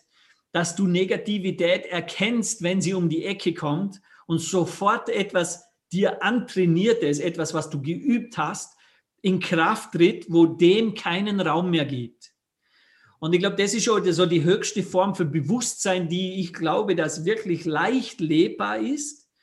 dass wir, wenn wir den ganzen Tag hindurch achtsam sind, was ich übrigens auch in einem Seminar anbiete, ein Tag lang, übe ich mit den Menschen Achtsamkeit. Kommt alles aus der soldatischen Ecke. Das ist das Um und Auf des Personenschützers, achtsam zu sein, auch nach hinten, um nicht angegriffen zu werden. Und ich habe das umgelegt in die spirituelle Welt und kann beides unterrichten. Nämlich es ist dasselbe. Wenn ich achtsam bin und ich nicht angegriffen werde, bin ich auch achtsam und sehe die Blume am Straßenrand. Und das ist super geil. Das, das erleuchtet die Menschen förmlich, weil sie gar nicht bewusst waren, wie unachtsam sie sind, den ganzen Tag hinweg. Und in dieser Achtsamkeit kommt sehr viel Glücksmomente zu dir. Einfach, weil du gewahr bist, ne? weil du achtsam bist, weil du es wahrnimmst, und ich meine jetzt gar nicht so Einflüsse von außen nur. Also es geht nicht nur um die Blume am Straßenrand, sondern es geht um das Gefühl. Es geht um das, wie fühlten sich das an? Zum Beispiel, ich gehe auf der Straße und sehe eine Person auf mich zukommen, die extrem verbittert schaut, gerade förmlich in Schmerzen ist. Und ich lächle bewusst diese Person an. Damit habe ich schon gesagt, es ist mir wichtig, wie es dir geht. Ich habe gesagt, es ist mir aufgefallen, wie es dir geht. Und ich habe gesagt, ich habe eine Lösung dafür, wie es dir geht. Und ich schenke dir ein Lächeln. Und es verändert alles und vielleicht nichts. Aber es ist auf jeden Fall eine Art, mit Glück produktiv sozusagen in den Tag hinauszugehen. Und der Rest ist per Definition. Ne? Werden jetzt viele Menschen in einen Dialog mit sich selber treten müssen, um zu sagen, was ist denn eigentlich Glück bei mir? Ne? Viele Menschen erzählen dir, wenn du sie zum ersten Mal fragst, materielle Sachen auf. Und ich, ich, für mich ist Glück Liebe. Liebe ist Glück. Das hat für mich sehr stark beieinander im gleichen Zentrum. Deswegen findet es auch statt ne, im Herzen. Beantwortet das die Frage überhaupt? Ja, auf jeden Fall. Ich werde mir das nochmal anhören. Nein. Ich finde schon, ich finde schon, das beantwortet sie, weil schau, es ist, immer schwierig. Wir Menschen tauschen uns nur mit Wörtern aus. Wir genau. haben nichts anderes dafür zur Verfügung. Nur unterschätzt nicht die Kraft, die diese Wörter an Gefühlen auslöst und fühlt rein, fühlt in diese Worte rein und schaut, ob es für euch ist oder eben auch nicht. Und dann lasst das weg, was nicht für euch ist. Dann ist auch richtig und macht ja nicht den Eindruck oder ich jetzt, den ich machen will, zu sagen, alles, was ich sage, ist für dich, lieber Zuhörer. An das glaube ich nicht. Ich glaube, es sind Teile davon für dich. Wie du so schön gesagt hast, bei der Spiritualität bin ich halt auch der Meinung, dass das ein schleichender Prozess ist, der über ganz viele verschiedene Dinge dich zu mehr Bewusstsein hinbringt. Das kann von Meditation über ein Gespräch, über ein Buch, über einen Film. Das ist nicht ein Moment, wo du sagst, ah, jetzt habe ich das. Oder das mhm. ist so mhm. ein schleichender Prozess, der auch meiner Meinung nach wahrscheinlich nie abgeschlossen ist. Das nennt man Leben. Genau. Geil. Letzte Frage. Nehmen wir an, du hättest die Möglichkeit, ein Plakat zu gestalten, welches überall auf der ganzen Welt in allen großen Städten hangen würde und für alle Menschen ersichtlich wäre, was würdest du da drauf machen? Du kannst mit, ähm, mit Buchstaben arbeiten, du kannst mit Bildern arbeiten, du kannst da drauf machen, was du möchtest. Was ja. würde Christian Holzknecht kreieren? Ich würde einen Hashtag machen, der kommt nicht von mir, sondern von einer guten Freundin, die spirituell arbeitet, sehr geil. Und der würde heißen Liebe säen. Liebe sehen. That's it. Geil. Hashtag. Wichtiges Hashtag, weil sonst die Jungen das nicht machen. ohne, ohne Foto, du? Ja. Gut. Na, wir sind, der Hashtag ist das Foto. Ja. Das ist eine Bildmarke. Die, die, die, die Wichtigkeit an der Sache ist das Säen. Säen sind Samen. Was wir tun, ist säen. Unser Gespräch hier, Glenn, ist säen. Was davon wächst, was davon ein verkrüppelter Drecksbaum wird, den man vielleicht gleich umschneiden wird, oder was davon eine paradiesische Pflanze werden wird mit Orchideen und, und Obst und alles Mögliche, ist völlig nicht klar. Nur wichtig ist, dass wir säen. Und ich möchte noch einen Satz dazu sagen. Wir haben verlernt, für die Zukunft zu säen. Wir säen nur noch für das, was wir morgen essen wollen. Und das finde ich sehr schade. Ich mag die Idee von einer Eichenallee, die 300 Jahre braucht, dass sie so schön wird, wie sie sein soll. Denn das muss jemand pflanzen, der ganz sicher weiß, dass er es nie mehr erleben wird. Das ist für mich zum Wohle der Menschen. Säen für eine Zukunft, die ich vielleicht gar nicht erlebe, aber erschaffen habe. Darauf gibt es keine Fragen mehr. ich gebe dir noch zwölf Satzanfänge, die du einfach spontan beantwortest. Innere Arbeit ist. Stille. Meine drei Kernwerte sind. Äh, Stolz, Liebe, Wahrhaftigkeit. Wa äh, Freiheit bedeutet für mich. Frei zu sein. Meine Morgenroutine besteht aus. Kuscheln mit meiner Frau, meditieren und dann wieder kuscheln mit meiner Frau. Wenn es niemandem schlechter geht als dir. In meinem Kühlschrank fehlt nie. Kokosmilch. Mein Lebensmotto lautet. Mach alles, was dir gute Gefühle macht und lass alles weg, was dir keine guten Gefühle macht. Ich würde gerne einmal Abendessen gehen mit. Dalai Lama. Der wichtigste Skill in der Zukunft wird sein. Schwäche als die neue Stärke zu erkennen. Mega. Die nächste bin ich gespannt. Wenn ich einen Allwissenden treffen würde, würde ich ihn fragen. Wo warst du gestern?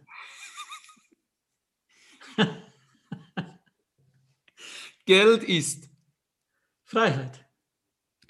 Der schönste Ort, an dem ich jemals war.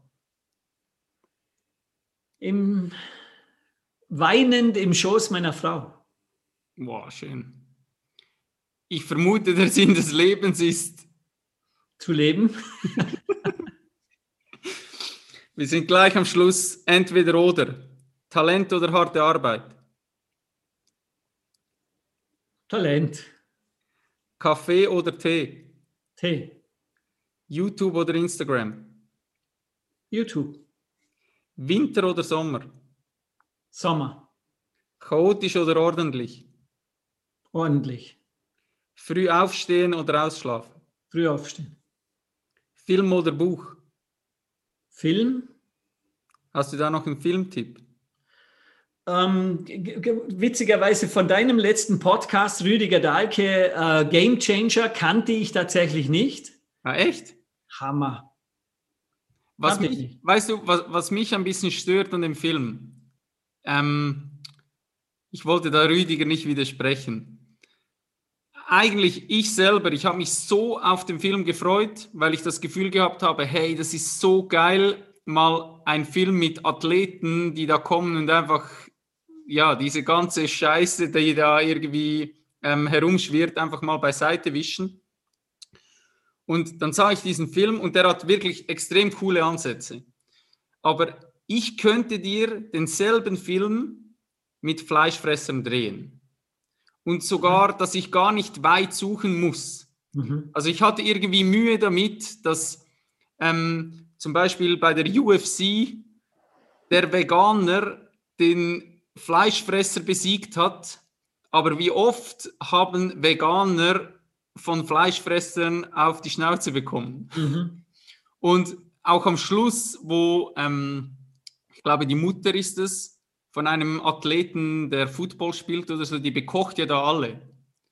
Und das war für mich so, was die da gekocht hat, das hat halt meiner Meinung nach nichts mit, Mhm. ähm, ja, wie Rüdiger so schön sagt, mit vollwertlicher pflanzlicher Ernährung zu tun. Mhm. Aber an und für sich, ich habe, wo ich den Film gesehen habe, das war auch lustig, habe ich so gesagt, ich bin richtig enttäuscht. Ich wäre wahrsch- wahrscheinlich, wird niemand auf diesen Film anspringen. Mhm. Und du glaubst nicht, wie viele Leute gesagt haben, aufgrund dieses Films Mhm. habe ich dieser Ernährungsweise eine Chance gegeben oder ich habe das ausprobiert oder dieser Film hat mich so extrem gefesselt, Mhm. wo ich im, wo ich im Umkehrschluss wieder sagen musste, entweder war ich da komplett falsch Mhm. oder wir lassen es einfach sein und der Film hat total seinen Zweck erfüllt. Mhm. Ich glaube schon. Es glaube ist, wo du stehst. Also du hast in dem Fall schon kritischeren Umgang damit und vielleicht ein bisschen den Fokus auf Zweifeln. Und ich glaube, so als Einstieg ist es ein super Film, weil er macht einfach mal eine neue Welt auf, nämlich der, er räumt ja nur mit dem Begriff auf, dass Fleisch Kraft gibt. Und das ist alles. Ne? Das sind Menschen, die haben Kraft und essen kein Fleisch. Also ist eigentlich nur der eine Belief, den es damit sehr deutlich aufhebelt.